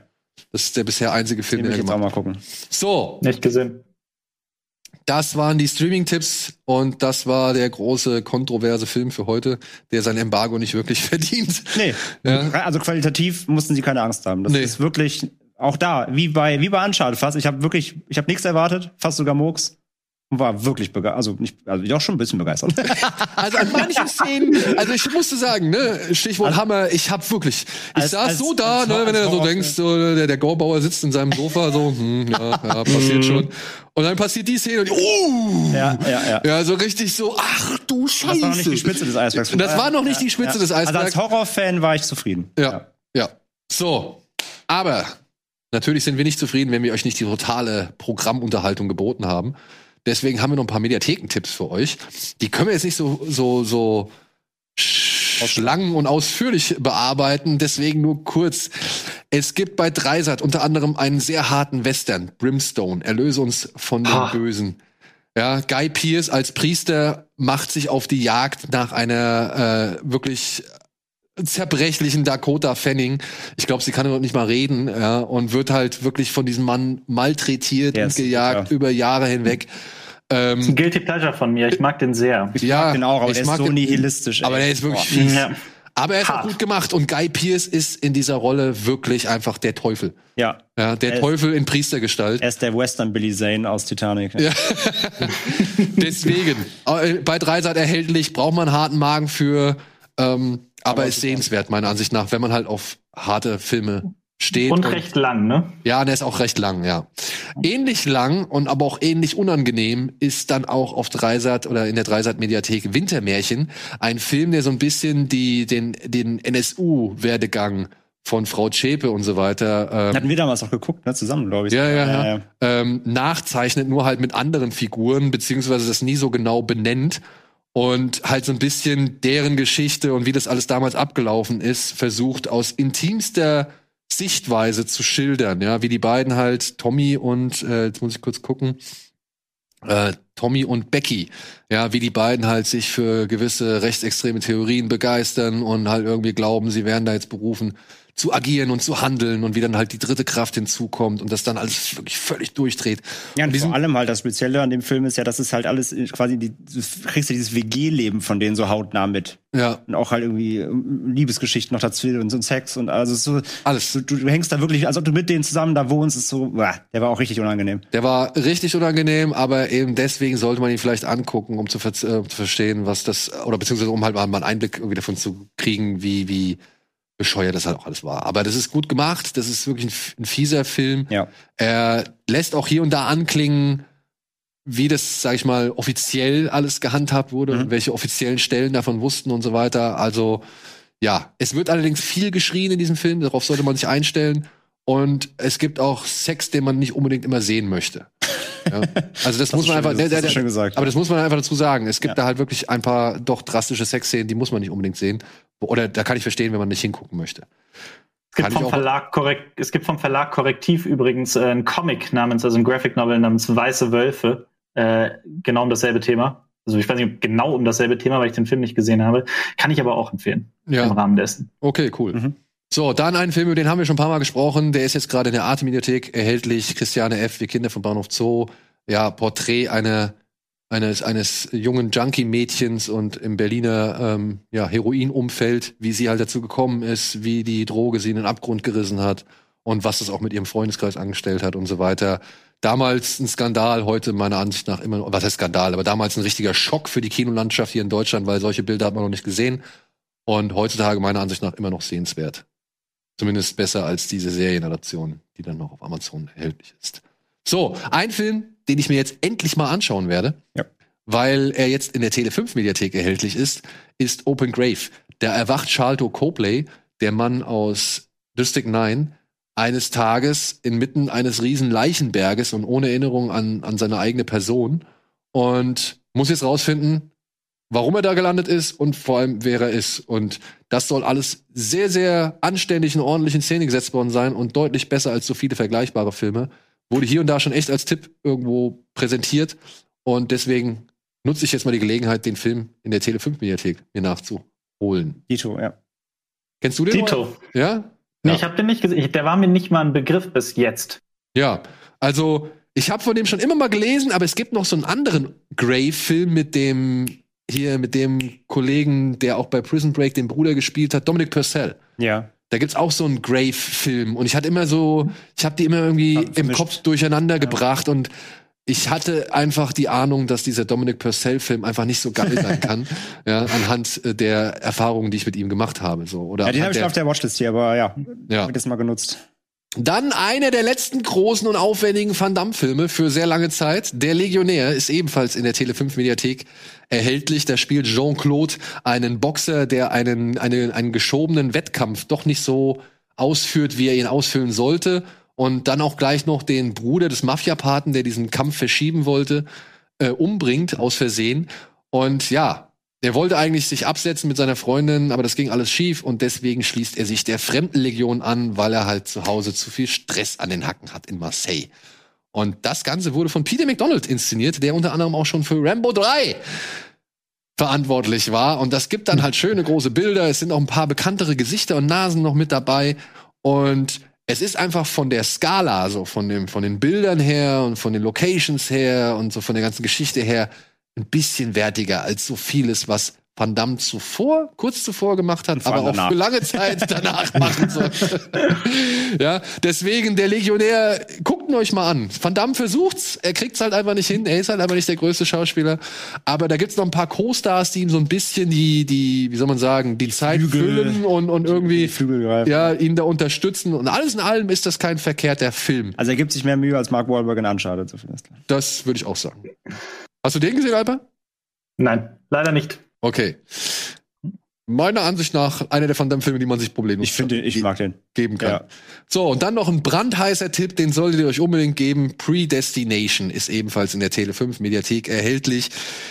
Ich will gar nicht so viel zu diesem Film erzählen, denn er ist schon ein ganz guter Mindfuck. Äh, er ist einer der besten Filme, die die beiden deutschen Spierig-Brüder jemals hervorgebracht haben. Und wir wissen, sie haben dann auch Jigsaw gemacht. Ja, den, diesen achten, äh, was ist das, neunten Teil der Saw-Reihe? Four Saw Neun. Spiral. Ja. Nein. Und hier geht es, worum geht es unter anderem? Es geht um einen Barkeeper, gespielt von Ethan Hawke. Und es geht um einen Autoren, der Liebesromane aus der Position einer Frau schreibt. Und es geht um einen Bombenleger namens, den alle The, The Fizzle Bomber nennen, der irgendwie gejagt wird. Und dieser Film erzählt halt, wie das alles zusammenwirkt. Ich glaube, das ist so geheimnisvoll wie möglich erzählt, oder? Habt ihr ihn gesehen? Ich habe den nicht gesehen, nein. Ihr habt ihn nicht gesehen? Nein. Oh, ihr müsst ihn gucken, Freunde. Ihr Ja, müsst ihn gucken. Ich habe den, ich weiß nicht warum, ich habe den als so Prime Trash abgestempelt gehabt. Nein. Nee? Nein, nein, nein, Ich nein, habe nein. den irgendwie immer so weggedrängt. Ja, gut, ich will dann auch nicht weiter, weiter erzählen, weil der Film hat echt, der, der, Ja? wenn, wenn, wenn je weiter sich dieser Film en, entwickelt und entspinnt und am Ende sitzt du dann und denkst da, hm, okay, ich hab's jetzt verstanden, aber je länger darüber nachdenkst, umso mehr, ja, wie hat's damals, ich glaube, die Cinema war so schön, umso mehr Knoten im Kopf entstehen, so. Achso. Ja, und neben Daybreakers meine ich der beste Film, den die Spierig-Brüder, und ich mag ihre Filme, bis auf Jigsaw, aber der beste Film, den die Spierig-Brüder jemals in Szene Ja? gesetzt Okay. haben. Ja, also Habe ich irgendwie überhaupt mal verdrängt, aber es gibt auch Stimmen, die sagen, der beste Nolan-Film, der nie von Nolan gedreht wurde. Ah, okay. Aber wird der dann auch, also macht das dann trotzdem in dem Sinne alles Sinn? Also ja, kannst- man muss okay. es hier und da muss man ein bisschen was akzeptieren, Ja. aber ist egal. Ich finde Okay. die Ideen und und wie es ausgeführt wird, finde ich zu stark, als dass ich da zu kritisch auf dem Mindfuck drauf rumdenken möchte, Dann- sondern den Mindfuck lieber annehme und genieße und und runterschlucke und durch mich hindurchfließe. ja? Okay, nee, dann äh, Also Predestination Alper, ja, gucken Ich wir schreib's wieder mir an wird geguckt. und dann äh, lass uns gerne noch mal drüber quatschen. Wird Gerne. geguckt. Gut, so, aber da wären wir schon beim Thema genug gequatscht für heute. ich danke euch beiden vielmals. Das habe ich glaube ich, schon zum zweiten Mal runtergeballert. Ich danke euch beiden. Falltest. Kannst du es mit auf die Alpen nehmen? Oder? Ja, Ja, ja, ist, gut. ist nichts passiert. Ist nichts passiert. Kein Sprung Falls du drin, mal Free Solo nachmachen willst, kannst du mitnehmen. falls ich Free Solo nachmachen. Held. Ja. Kein Sprung drin, alles äh, noch gerade. Ja, ja, ja, wunderbar. Sehr gut. Vielen, vielen Dank euch beiden, dass ihr, sage ich mal, bei dieser turbulenten Folge ausgeholfen habt. Es hat mir sehr viel Freude gemacht. Alpe auch, dass wir beide uns mal wieder ein bisschen länger unterhalten konnten, hat mich sehr gefreut. Du weißt, wir stehen Danke. jederzeit in Kontakt. Ich bin jederzeit verfügbar für das eine oder andere äh, Späßchen.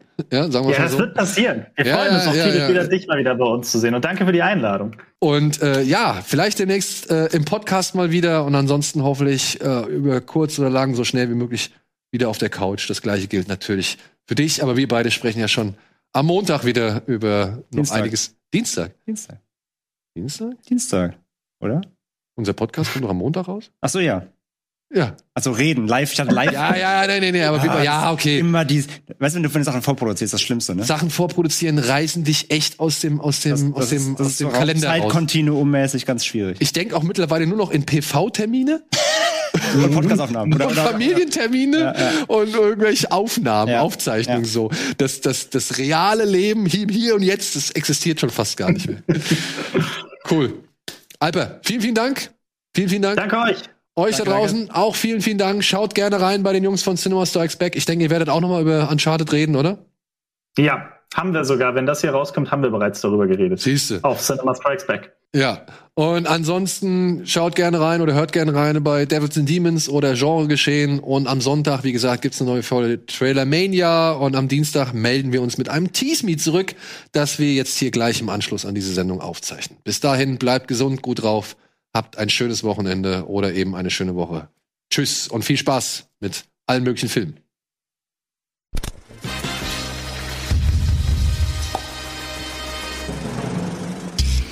Diese Sendung kannst du als Video schauen und als Podcast hören. Mehr Infos unter rbtv.to/kinoplus.